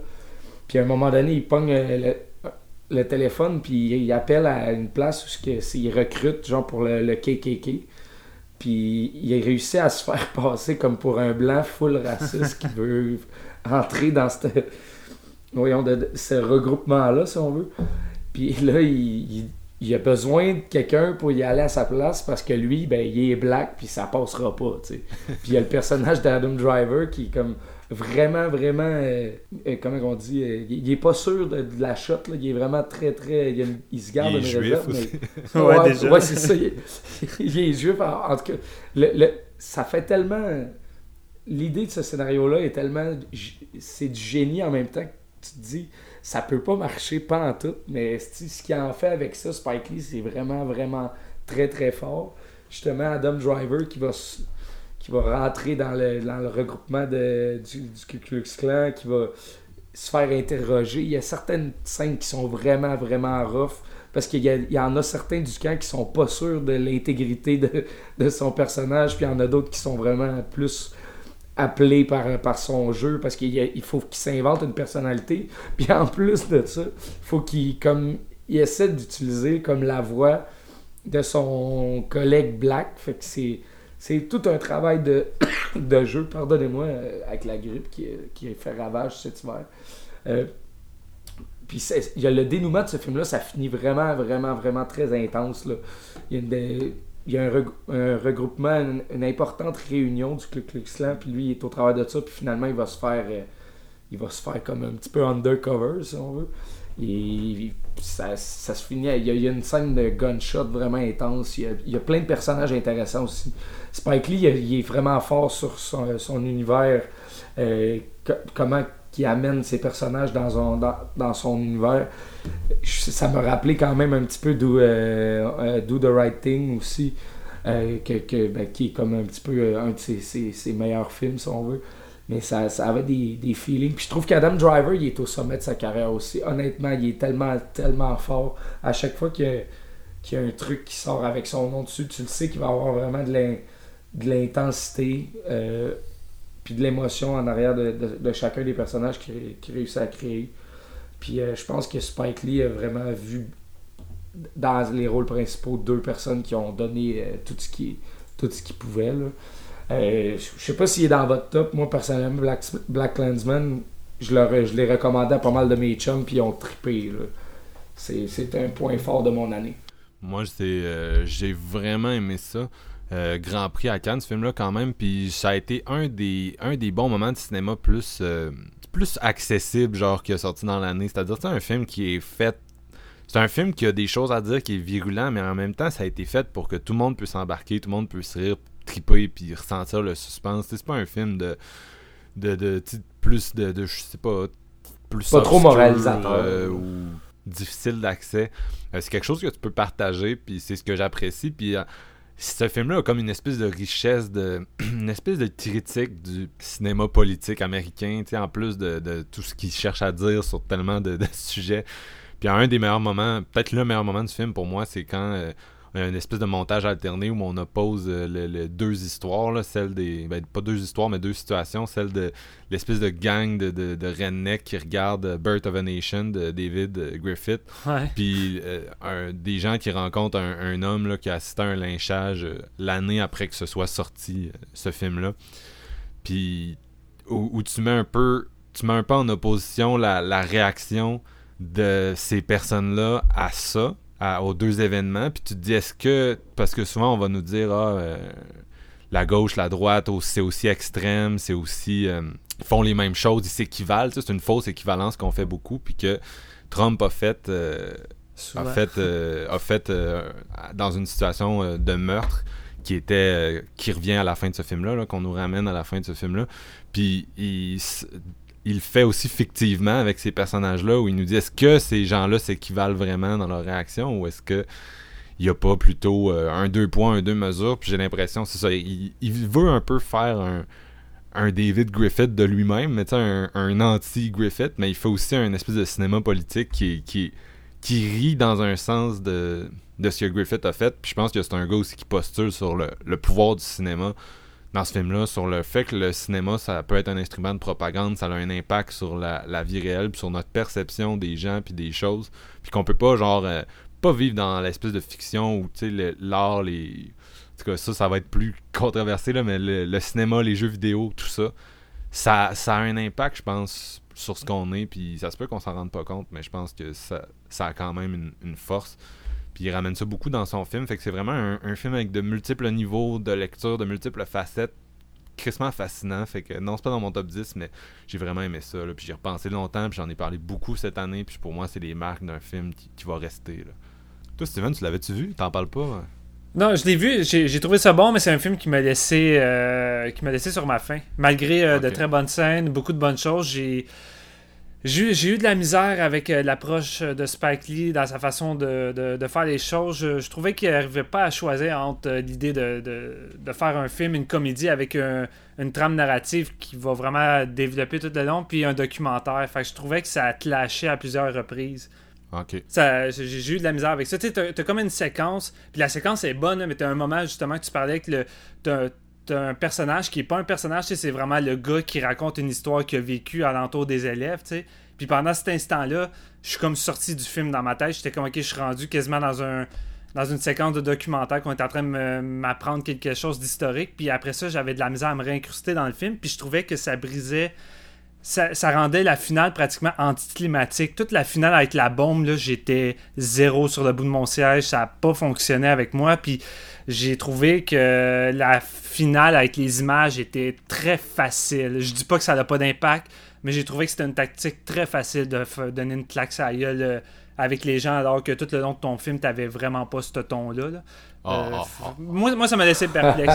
puis tu sais, c'est plate parce que t'as des l'idée de base elle est crissement bonne, puis j'ai l'impression qu'il délaisse ces personnages. Tu sais, le personnage Adam, euh, Adam euh, Driver, je le trouve super intéressant, mais il est pas plus développé que ça. Puis même chose pour le l'autre dude, là, tu sais, sont supposés être trois, on les, on les revoit à la fin, puis ce dude-là, il est jamais développé, on sait jamais vraiment c'est qui, puis j'ai trouvé ça dommage. Je m'intéressais à tes personnages, j'aurais voulu que tu t'intéresses toi aussi autant à tes personnages. Tu sais, une séquence de suspense avec un, une machine détecteur de mensonges, là. Meilleure, meilleure scène du film, pratiquement, en termes de tension. J'étais vraiment sur le bout de mon siège, puis après ça, on ne retrouve jamais ça, malheureusement, puis ça m'a un petit peu déçu. Je suis pas d'accord. Les personnages, ils ont la fonction qu'ils ont à avoir, mais là, de toute façon, on va s'ostiner. euh, Ouais, non, je sais, je sais, on y 15 va ans pour ça. se là. parle là-dessus. J'ai trouvé que les, les deux derniers plans avec le- les personnages, le- l'espèce de travelling dans le couloir, puis après ça, tu, tu sors de la, la- Tu vois qu'est-ce qu'ils voient dans la fenêtre. J'ai trouvé que c'était deux des plans les plus forts de l'année. euh, Chris de bon plan. J'ai juste pas aimé. euh, j'ai juste trouvé le, le- restant après. C'était juste trop facile, Chris. Non, Que- non, comment tu, non, mais tu sais, comment tu peux utiliser ces images-là dans ton film sans penser que c'est les, les gens vont pas réagir? C'est sûr qu'ils vont réagir. C'est des images qui ont tellement circulé, c'est tellement ancré que, oublie ça, que n'importe quel contexte que tu montres ces images-là, c'est sûr ça va te frapper. Peu importe, tu vas écouter, tu vas tomber là-dessus nowhere à la télévision parce que c'est- ils vont reparler aux nouvelles des événements Ouais, tragiques. ouais, Ça- mais on s'en fout, ça, parce que c'est pas gratuit dans ce film-là. Son utilisation est loin d'être gratuite. Non, c'est pas C'est la gratuit, c'est justifié culmination d'un propos puis d'un film Oui, entier. oui. Je suis d'accord, c'est pour appuyer son propos. J'ai juste trouvé que c'est quand même une façon crissement facile d'appuyer son propos pour te faire réagir. Ces images-là ont pour but de te faire réagir automatiquement ce qu'il veut. Mais Tu ces images-là n'ont pas pour but de te faire réagir. Ces images-là sont juste la conclusion de son histoire. Une histoire vraie avec un personnage, David Dio, qui est dans le film puis qui revient à la fin pour. euh, qui, revient à la fin puis qui est littéralement là à l'endroit où euh, s'est passé le truc puis qui on le voit s'exprimer. Sais, à un moment donné, c'est ça c'est juste la fin logique de cette histoire là. Moi je trouve pas euh, je trouve pas ça cheap au contraire, je trouve ça très fort puis très euh, très bon parallèle. Puis c'est Spike Lee est habitué à, puncher à puncher de même. là. Ouais, non, je sais. C'est, sa marque de commerce, mais j'ai l'impression qu'ici, c'était. euh, je sais pas, ça m'a plus aguiché que ça m'a. euh, ça m'a bouleversé. Tu sais, sur le coup, les images m'ont vraiment fait un gros impact. Je l'écoutais avec Chantal, puis tu sais, le film est terminé, puis on était sur un gros silence. Puis sur le coup, je me dis, ok, Chris, ouais, c'est une crise de claque. Mais plus j'y repensais, puis plus je me dis, ok, j'ai juste trouvé que c'était facile. Puis en même temps, je veux dire ça fonctionne. La plupart des gens qui ont vu le film ont été frappés par ça. Puis en même temps, c'est le genre d'image qui va faire en sorte qu'un coup, tu vas sortir de- du film. Le propos que Spike Lee veut te lancer, ben, il va te rester ancré en tête. Là, ça va pas partir. J'ai juste, euh, j'ai juste peut-être pas aimé la, la façon qu'il a voulu euh, finaliser son propos avec ça. là. Pour moi, c'était la perfection même. La perfection, Steven. Correct, de goût, t'as droit. T'as pas de goût. T'as droit d'être dans le champ Marc-Antoine. Ça t'arrive toi aussi. Dis-moi ton numéro, dis-moi ton numéro 7 là. Ok. Là, tu vas être plus d'accord avec moi, par contre. Mon numéro 7, Body de, de Joseph Kahn. Euh, le, le petit préféré de Marc-Antoine qui m'a harcelé au Fantasia à tout le temps me dire Body, man. Body, il n'y a rien d'autre que tu veux voir que Body. Le Body, Je l'avais pas encore vu, faut dire à ce moment-là. Non, mais Chris, je- t'ai souvent vu hyper pour euh, des films, mais celui-là, t'étais autant hyper que moi, je peux l'être avec d'autres. Ouais. C'était assez intense. là. Ah ouais, quand c'est sorti sur la, la programmation de Fantasia, j'étais comme euh! Puis là, je voulais vraiment y aller. euh. C'est sûr qu'on en a un peu quand même pas mal parlé durant un épisode de Fantasia qu'on avait fait au courant de l'été. Si jamais vous voulez aller revisiter ça, ça peut être intéressant. Je vais pas m'éterniser, mais Bodied, c'est une ou sinon peut-être la meilleure comédie qu'on a eue cette année. Film de, film de bataille de rap qui peut sembler sur le coup euh, peut-être en, en rébuter plusieurs qui sont pas fanatiques de ça. Puis vous allez tout de suite dire Ah, 8 Mile, tu sais, je suis pas fan. Ouais, mais ça n'a rien à voir avec 8 Mile. C'est pas Rocky.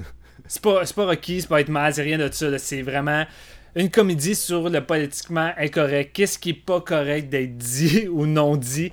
Et euh, c'est un film qui a pas de censure. Tu sais, Joseph Kahn, euh, c'est un réalisateur vraiment. Tu sais, c'est lui qui a fait Detention, que euh, Marc-Antoine a souvent vanté dans nos anciens épisodes. Puis c'est un réalisateur qui a pas vraiment de chance avec les studios. Il se fait jamais financer. Puis il est tout le temps en train de d'obligé de ramasser son argent pour euh, tourner ses films. C'est ça qui est arrivé avec euh, Body. Puis là, un film s'est fait acheter par YouTube. Fait que là, pratiquement personne pouvait le voir. Personne voulait payer pour YouTube. Mais tu sais, tout le monde en entendait parler. Tout le monde voulait le voir. Puis c'est le genre de film qu'il faut qu'il y ait une sortie Blu-ray parce que ça va, ça va avoir son following culte. Puis ça va. euh, ça, va, ça va devenir un petit classique. Déjà que ça l'est pour Marc-Antoine en ce moment, d'après moi. Là, on va l'entendre parler de, de ce film-là plus tard. Mais euh, film ravageur avec. euh, euh, J'essaie de retrouver le nom de l'acteur. Parce que là, j'ai cliqué sur Joseph Kahn. ok, avec Colin Watty, tu sais, qui est genre le petit blanc qui est en train de, faire une petite thèse euh, sur euh, l'utilisation du mot nigger, surtout dans les battle rap. Fait qu'il décide d'aller faire une thèse là-dessus, puis d'aller euh, dans les batailles de, rap pour étudier, puis se rendre compte de ça. Puis il va, il va voir que la façon que les gens utilisent les battle rap, que c'est quasiment, c'est quasiment aussi violent qu'une bataille à coup de gun, mais à coup de, coup de poing, mais que c'est à coup de mots, ce qui est quand même une meilleure façon de, de, de, de- s'affronter de nos jours que littéralement il allait être la violence. Il va se rendre compte que vu que lui c'est un- quelqu'un qui a étudié en poésie, qui a vraiment une grande connaissance puis une affinité pour les mots, qu'il est plus armé que la plupart des gens qui sont là, mais il y a pas. il est un peu insignifiant par rapport à tout ce qui arrive, ce qui est politiquement incorrect de dire ou pourquoi faut faire. Si on dirait un gars qui essaie de tout comprendre, qui comprend absolument rien sur les critiques sociales ou le racial.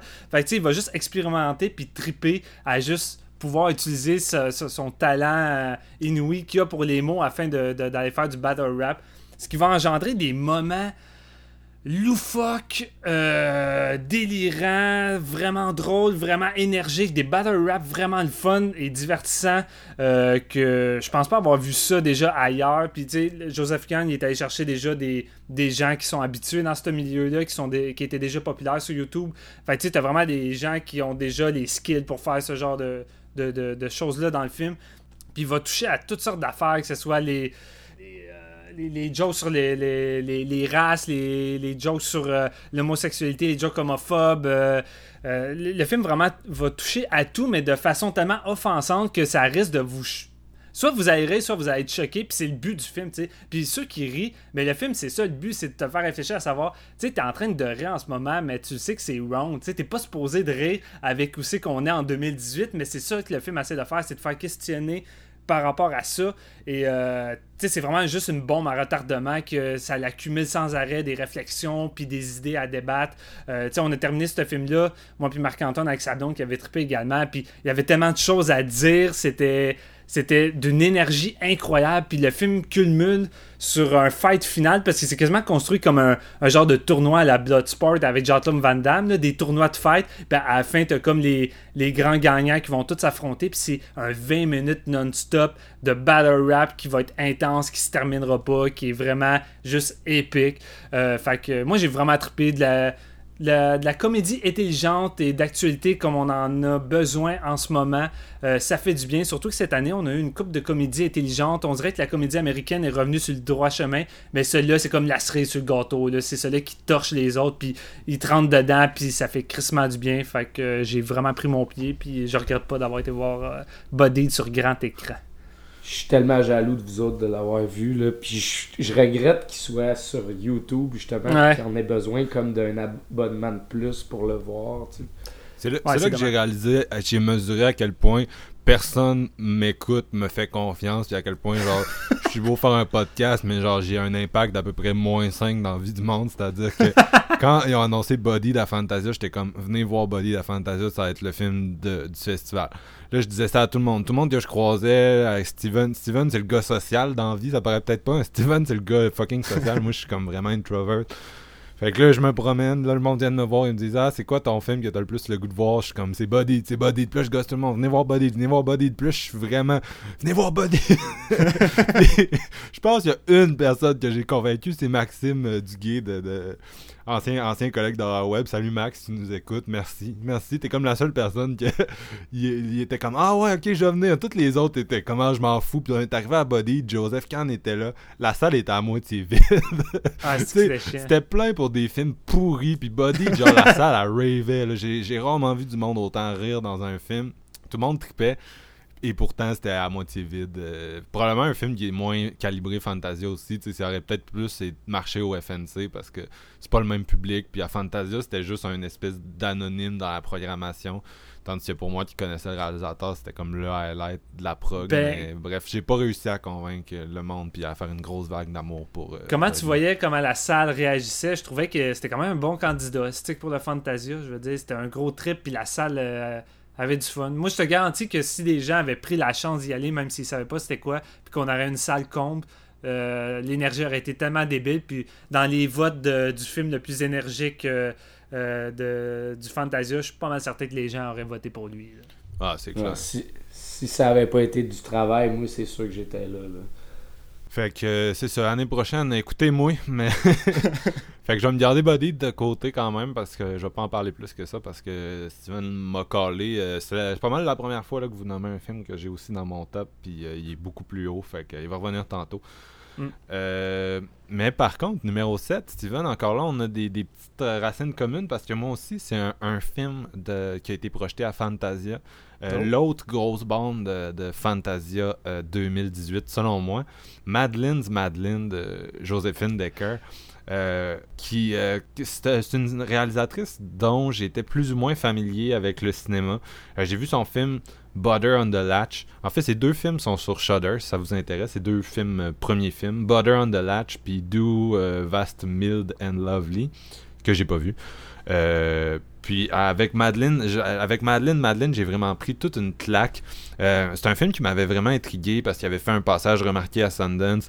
Puis il y avait un teaser qui avait sorti qui était magnifique. Puis j'avais vraiment hâte de voir ça. Donc euh, euh, c'est un film sur l'identité fracturée. C'est l'histoire de Madeleine justement.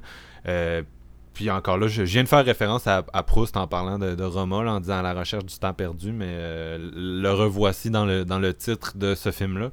Puis c'est ça, c'est un, un film sur une, une jeune femme qui est qui fait du théâtre. Puis c'est vraiment c'est vraiment weird. C'est un film sur l'identité fracturée et c'est au niveau de la forme, c'est extrêmement atypique. C'est vraiment intéressant ce qu'elle fait. C'est euh, unique. Il y, a, un côté onirique où la, la réalité se mélange à la fiction de plus en plus. C'est un film sur, euh, je pense, il y a, il y a- des thèmes d'appropriation, il y a des thèmes de, de, de maladie mentale. Puis euh, le, film vient du point de vue justement de, de Madeleine, puis ça, ça, s'écrase de plus en plus, tu te, perds de plus en plus dans une espèce de labyrinthe où euh, le fantasme pénètre la réalité, puis dans cette espèce de théâtre-là qui est, d'avant-garde, on lui demande d'intégrer sa vie au théâtre, fait que ça devient de plus en plus foqué le, traitement de, de la fiction. Mais j'ai vraiment adoré le, le- le jeu de cette protagoniste-là. Euh, puis le- l'espèce de réflexion sur la création qu'il y a derrière tout ça, puis sur la, psyché. Mais en même temps, c'est complètement éclaté, puis c'est vraiment un film que j'ai pas encore eu l'opportunité de le revisiter.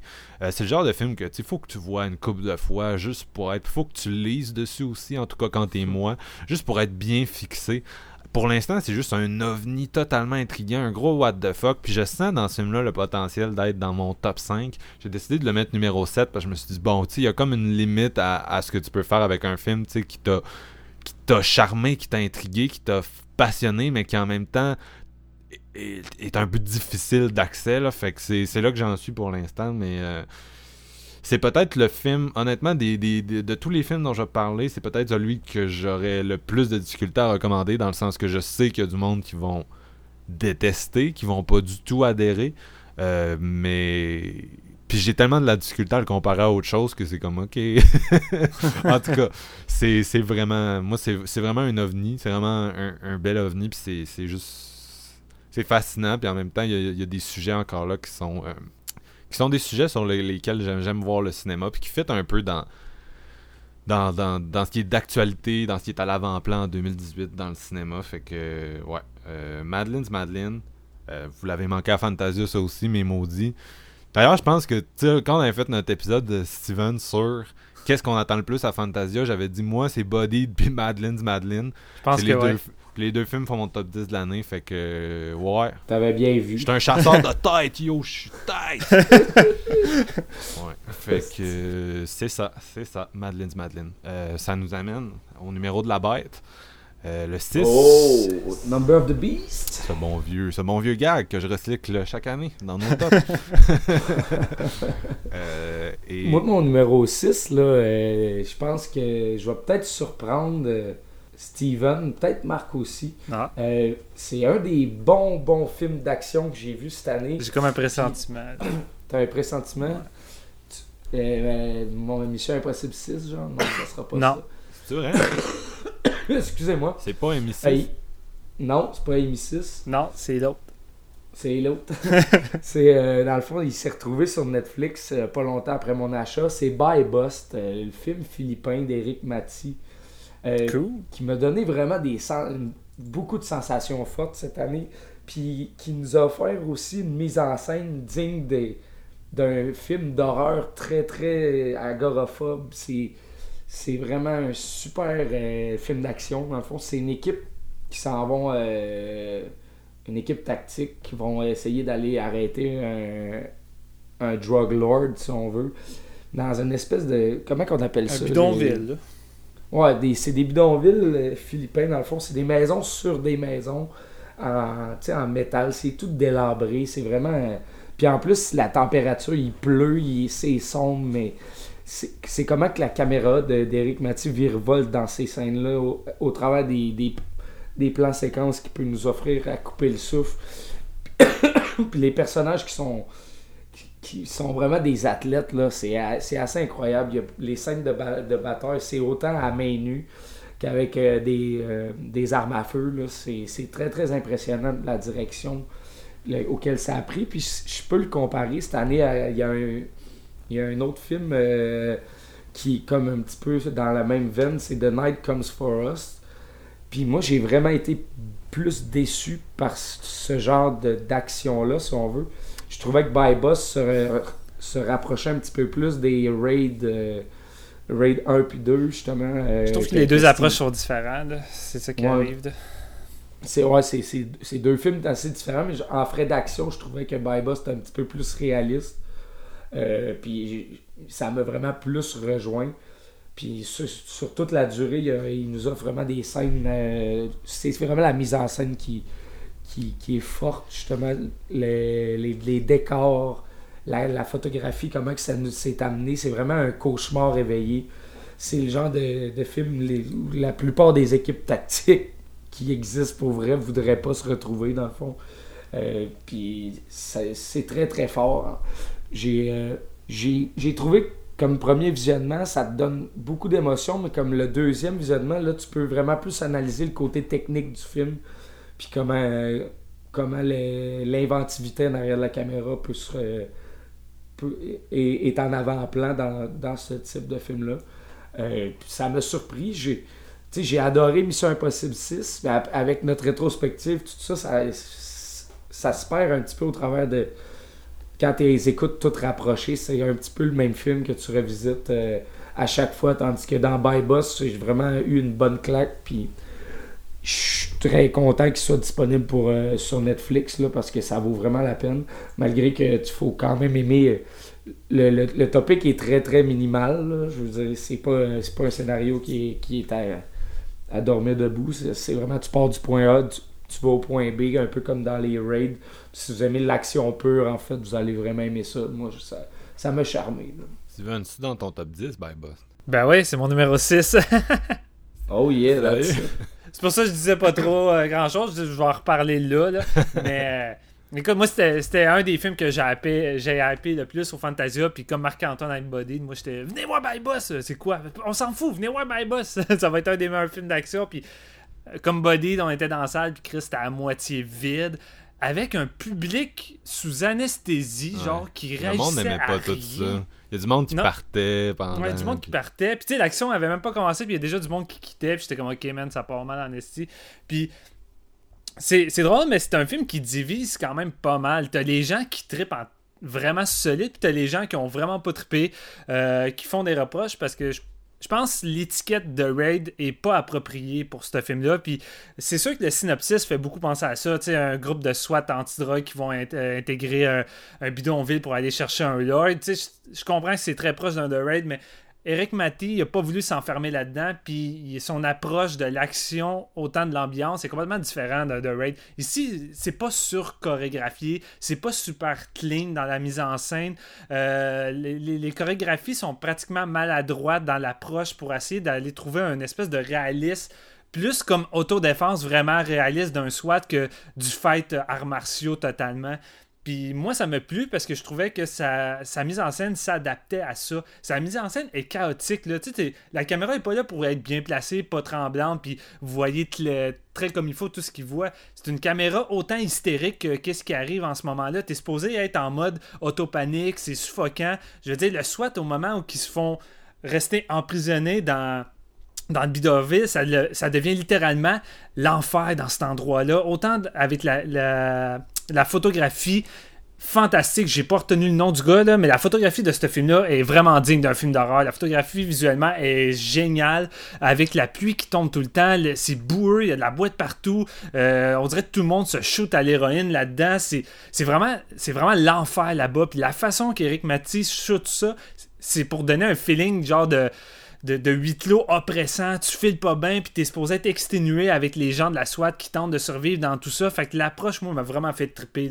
Ça, c'est mon genre de, de cinéma d'action qui me fait triper, qui se rapproche du cinéma d'horreur. Tu sais, t'as des séquences à un moment donné qui s'enferment dans une espèce de grosse maison, puis ils montent à un étage pour vérifier s'il y a personne.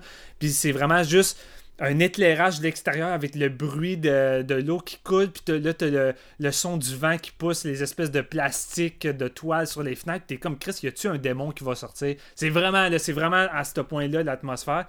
Puis un coup que l'action décolle, c'est non-stop. Malgré tout, ça reste de l'action non-stop à l'état peu comme j'en vois rarement. Tu sais, souvent on a l'étiquette de Ah, c'est un film, un coup que l'action commence, c'est 90 minutes d'action non-stop. Souvent, c'est pas vrai. T'as des longs breaks de 20 minutes où tu t'emmerdes, puis euh, c'est pas, pas non-stop. Tandis que celui-là, c'est vraiment survival, hardcore, non-stop jusqu'à la fin. Puis je trouve que le réalisateur arrive à se renouveler dans son action, à trouver des nouvelles idées visuelles. À un moment donné, t'as un plan séquence que là, tu l'as. Tu sais, les gens qui voulaient euh, que ça soit super lisible puis plus stable, ben là, vous l'avez. Vous avez un putain de plan séquence où on fait juste suivre l'héroïne qui passe de, toi en toi à kicker des culs, à redescendre, à se taper, se un paquet de monde. C'est.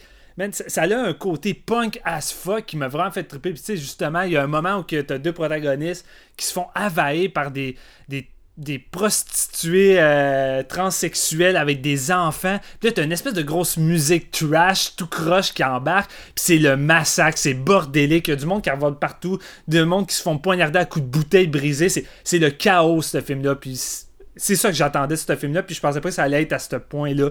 Ça a vraiment été ma claque, euh, puis un des meilleurs films d'action que j'ai vu cette année. Moi, j'ai, j'ai trippé, j'ai aimé les personnages. Les personnages sont vraiment le fun, puis l'héroïne principale euh, est badass au bout, est charismatique. J'ai vraiment eu du fun avec elle.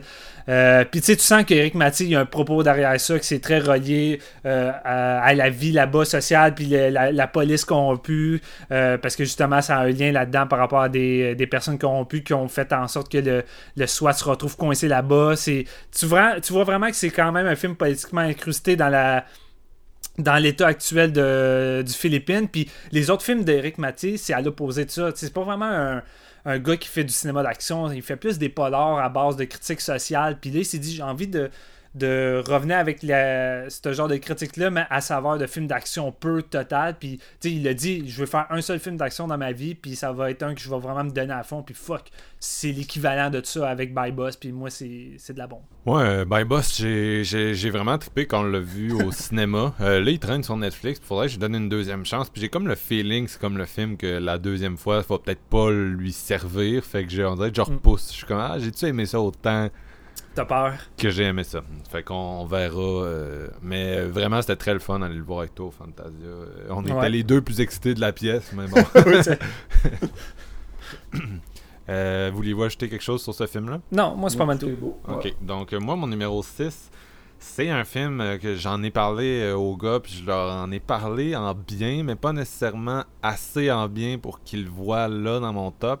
Et pourtant, je l'ai revu à la hausse, fait qu'il y est. C'est Burning euh, de Lee Chang-dong. Euh, Oh, Je l'ai manqué. Ouais, euh, encore. Ben, pas que je l'ai manqué, mais c'est que. Il, était-tu disponible à Montréal? Je sais même pas, mais en tout cas, je sais que j'ai Ouais. eu de la misère à essayer de le voir. Bon, ben, il était à l'affiche, mais c'est sûr qu'il il doit être à l'affiche dans comme deux, trois salles au Québec. Là. Ouais. Donc, on, on va l'attendre impatiemment euh, en VOD, euh, probablement bientôt. Je pense que c'est Wellgo qui le distribue, celui-là, Steven? Ouais, ouais, puis d'habitude, c'est pas long euh, avant que ça se retrouve sur iTunes. puis bientôt on- sur, euh, ouais, sur iTunes, j'ai regardé, puis il était disponible comme début février, je pense. Nice. Ok. Donc, euh, Burning, pour ceux qui ignorent, c'est l'histoire d'un jeune auteur euh, qui vit dans une, euh, dans une relative. Modestement, disons. Euh, son père euh, run une ferme en Corée du Sud, puis a été arrêté pour voie de fait contre euh, un, officier. Puis euh, c'est ça, notre gars il chill, il mène sa vie. À un moment donné, il rencontre une, une jeune femme qu'il aurait connue dans, son, sa jeunesse, mais il la reconnaît pas. Puis elle, elle, elle, elle- est super contente de le voir. Puis euh, là, ils s'en vont, euh, ils s'en vont chiller au restaurant. Commence à connecter un peu.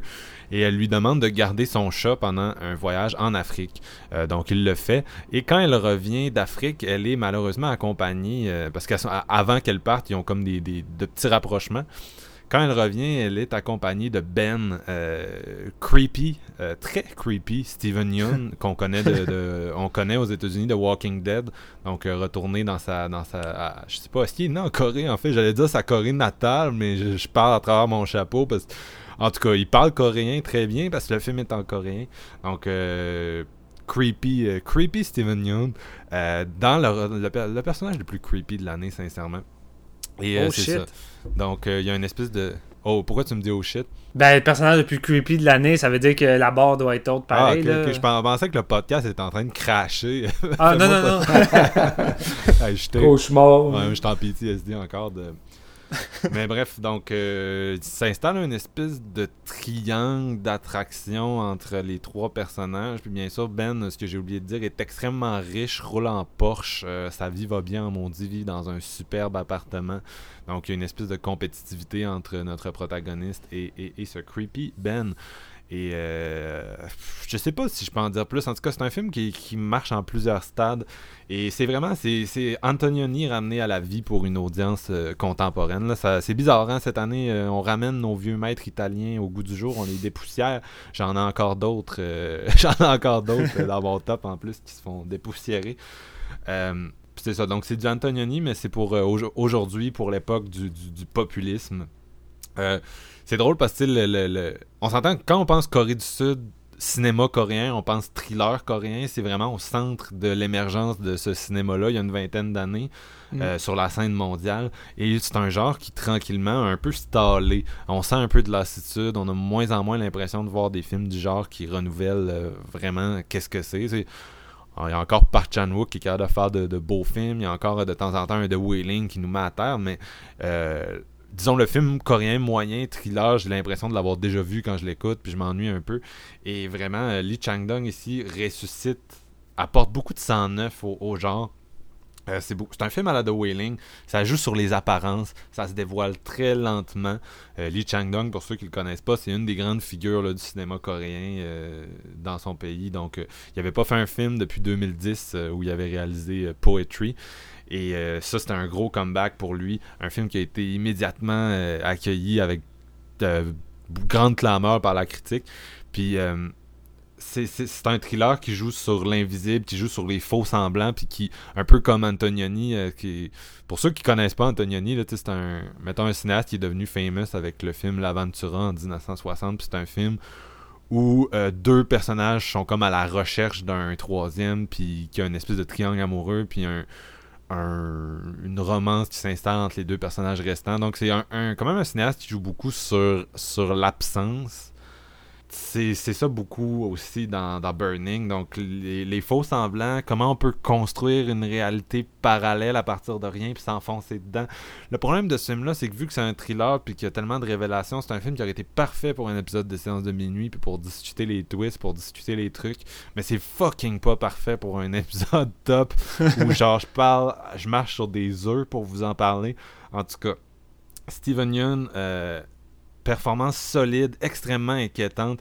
Euh, la plus creepy de l'année, je l'ai dit tantôt, moi ça m'a c'était au calibre là, du, du dude de l'année passée dans Killing of a Secret sais, qui était vraiment Oh creepy. shit, ouais. C'est ça, puis ce qui est intéressant, c'est que vu que c'est un film qui joue tout le temps sur l'ambiguïté de la situation, euh, il faut. Il il y, a un, il y a un jeu. C'est vraiment difficile ce qu'il doit jouer parce qu'il faut qu'il joue le creepy, mais il peut pas jouer l'over creepy. Il faut qu'il joue le gars qui est creepy, mais que tu sais jamais s'il est creepy ou si c'est ta conception de lui, le fait qu'il ait l'air fucking creepy, puis il réussit à jouer ça. Fait que fuck Glenn là, de The Walking Dead, euh, c'est vraiment un solide acteur. Là. Puis il était aussi d'ailleurs dans Sorry to Bother You, il était dans Okja, donc euh, une bonne petite run dernièrement. Euh, puis euh, c'est ça, moi ce qui m'a marqué encore plus que lui par contre, c'est la comédienne Jung, Jung Soo Jun, en tout cas. Écoutez, excusez pour les noms. Euh, elle m'a beaucoup marqué. C'est la, femme, justement, qui est au, au cœur de ce, de ce triangle-là. Et c'est un personnage très ambigu, encore là, qui est vraiment habité par une espèce de tristesse absolue. Puis on la ressentait à l'écran, cette tristesse-là, quand j'étais au cinéma. Je trouvais vraiment sa, sa composition de ce personnage-là juste magnifique. Puis c'est ça, je sais pas trop quoi dire de plus euh, sans, sans spoiler. C'est vraiment un film. Ça mérite sa réputation, là, selon moi. J'ai, j'ai, je l'ai laissé comme. On dirait que sur le coup, je l'ai vu, puis je me suis dit, ah, tu sais, c'est bon, mais genre, je, l'ai déjà vu, ce film-là, mais en même temps, plus je le laissais canter, plus je me disais, garde fuck off, là, c'est venu créer des émotions, puis ça a une espèce de puissance, puis je comprends pourquoi les gens ont autant trippé, parce qu'encore là, c'est un film qui vient quand même taper dans je pense, dans une espèce d'in- d'inconscient collectif qui est, qui, est, qui, est, qui est là, qui est la façon dont on se sent collectivement en ce moment. Fait que ça vient taper là-dedans. Fait que je comprends pourquoi il y a eu une, une grande fascination pour ce film-là. Puis euh, moi aussi, ma fascination va en augmentant. J'ai bien hâte de, de le revisiter. Donc, La euh, magie du recul, des fois. hein. Ouais, ben c'est ça. C'est ça, là, pareil, ça, ça a quand même un impact là, de prendre le temps de s'asseoir, de prendre le temps de voir un film une deuxième fois. On peut pas se. C'est comme moi puis Mandy dans l'autre épisode. T'sais, on peut, Mm. on peut pas toujours être définitif après un visionnement qui souvent en plus s'inscrit vraiment. Ton premier visionnement, c'est un visionnement où tes attentes sont là, sont dans le chemin, puis euh, c'est pas toujours le meilleur. Là. Fait que laisser d'une deuxième chance à un film, c'est, je pense, que c'est la moindre des choses, là, très Ouais. souvent dans la vie. Fait que on a parlé euh, off, sc- off, euh, je- off podcast. Il y a des bouts qu'on coupe, voyez-vous. Puis on s'est dit que cet épisode-là est si long, puis on veut pas. euh, on est un peu en train de vous, vous enterrer, puis on. Écoutez, en tout et pour tout, ça va durer 4 heures cette affaire-là. Donc on va, on va, on va couper ici, on va fermer cet épisode-là. Pour nous, on va juste poursuivre la discussion, puis on va en mettre, on va mettre un autre, euh, on va partir un autre épisode. Pour vous, ben c'est ça, ça va être deux épisodes distincts, peut-être. euh, un épisode de deux heures, c'est déjà long, donc un de quatre, je veux pas imaginer. Donc on se retrouve euh, bientôt là, pour nos choix de 5 à 1, le bout préféré, le plus croustillant, savoir euh, où se trouve euh, Body, Blind Spotting et Call Me By Your Name dans nos tops respectifs. Merci les gars d'avoir participé avec autant de passion à, dévoiler les moments de cinéma que vous ont marqués en, en 2018. C'est toujours vraiment le fun à, à faire puis à découvrir. Vraiment. Ah, c'est nos épisodes préférés. Puis on se Notre épisode préféré. Ouais. non, pourquoi? Mais euh, on va se laisser sur euh, mon artiste favori, Post Malone. Non, c'est pas vrai, je l'ai, mais euh, Post Malone, Post Malone a fait une tune pour euh, Spider-Man Into the Spider-Verse et étrangement, je suis- je suis vraiment addict. C'est euh, Sunflower. Donc, euh, ça peut peut-être vous donner envie, euh, comme on disait, de se rendre au cinéma pour découvrir ce, ce- ce petit joyau euh, de film. On se revoit bientôt.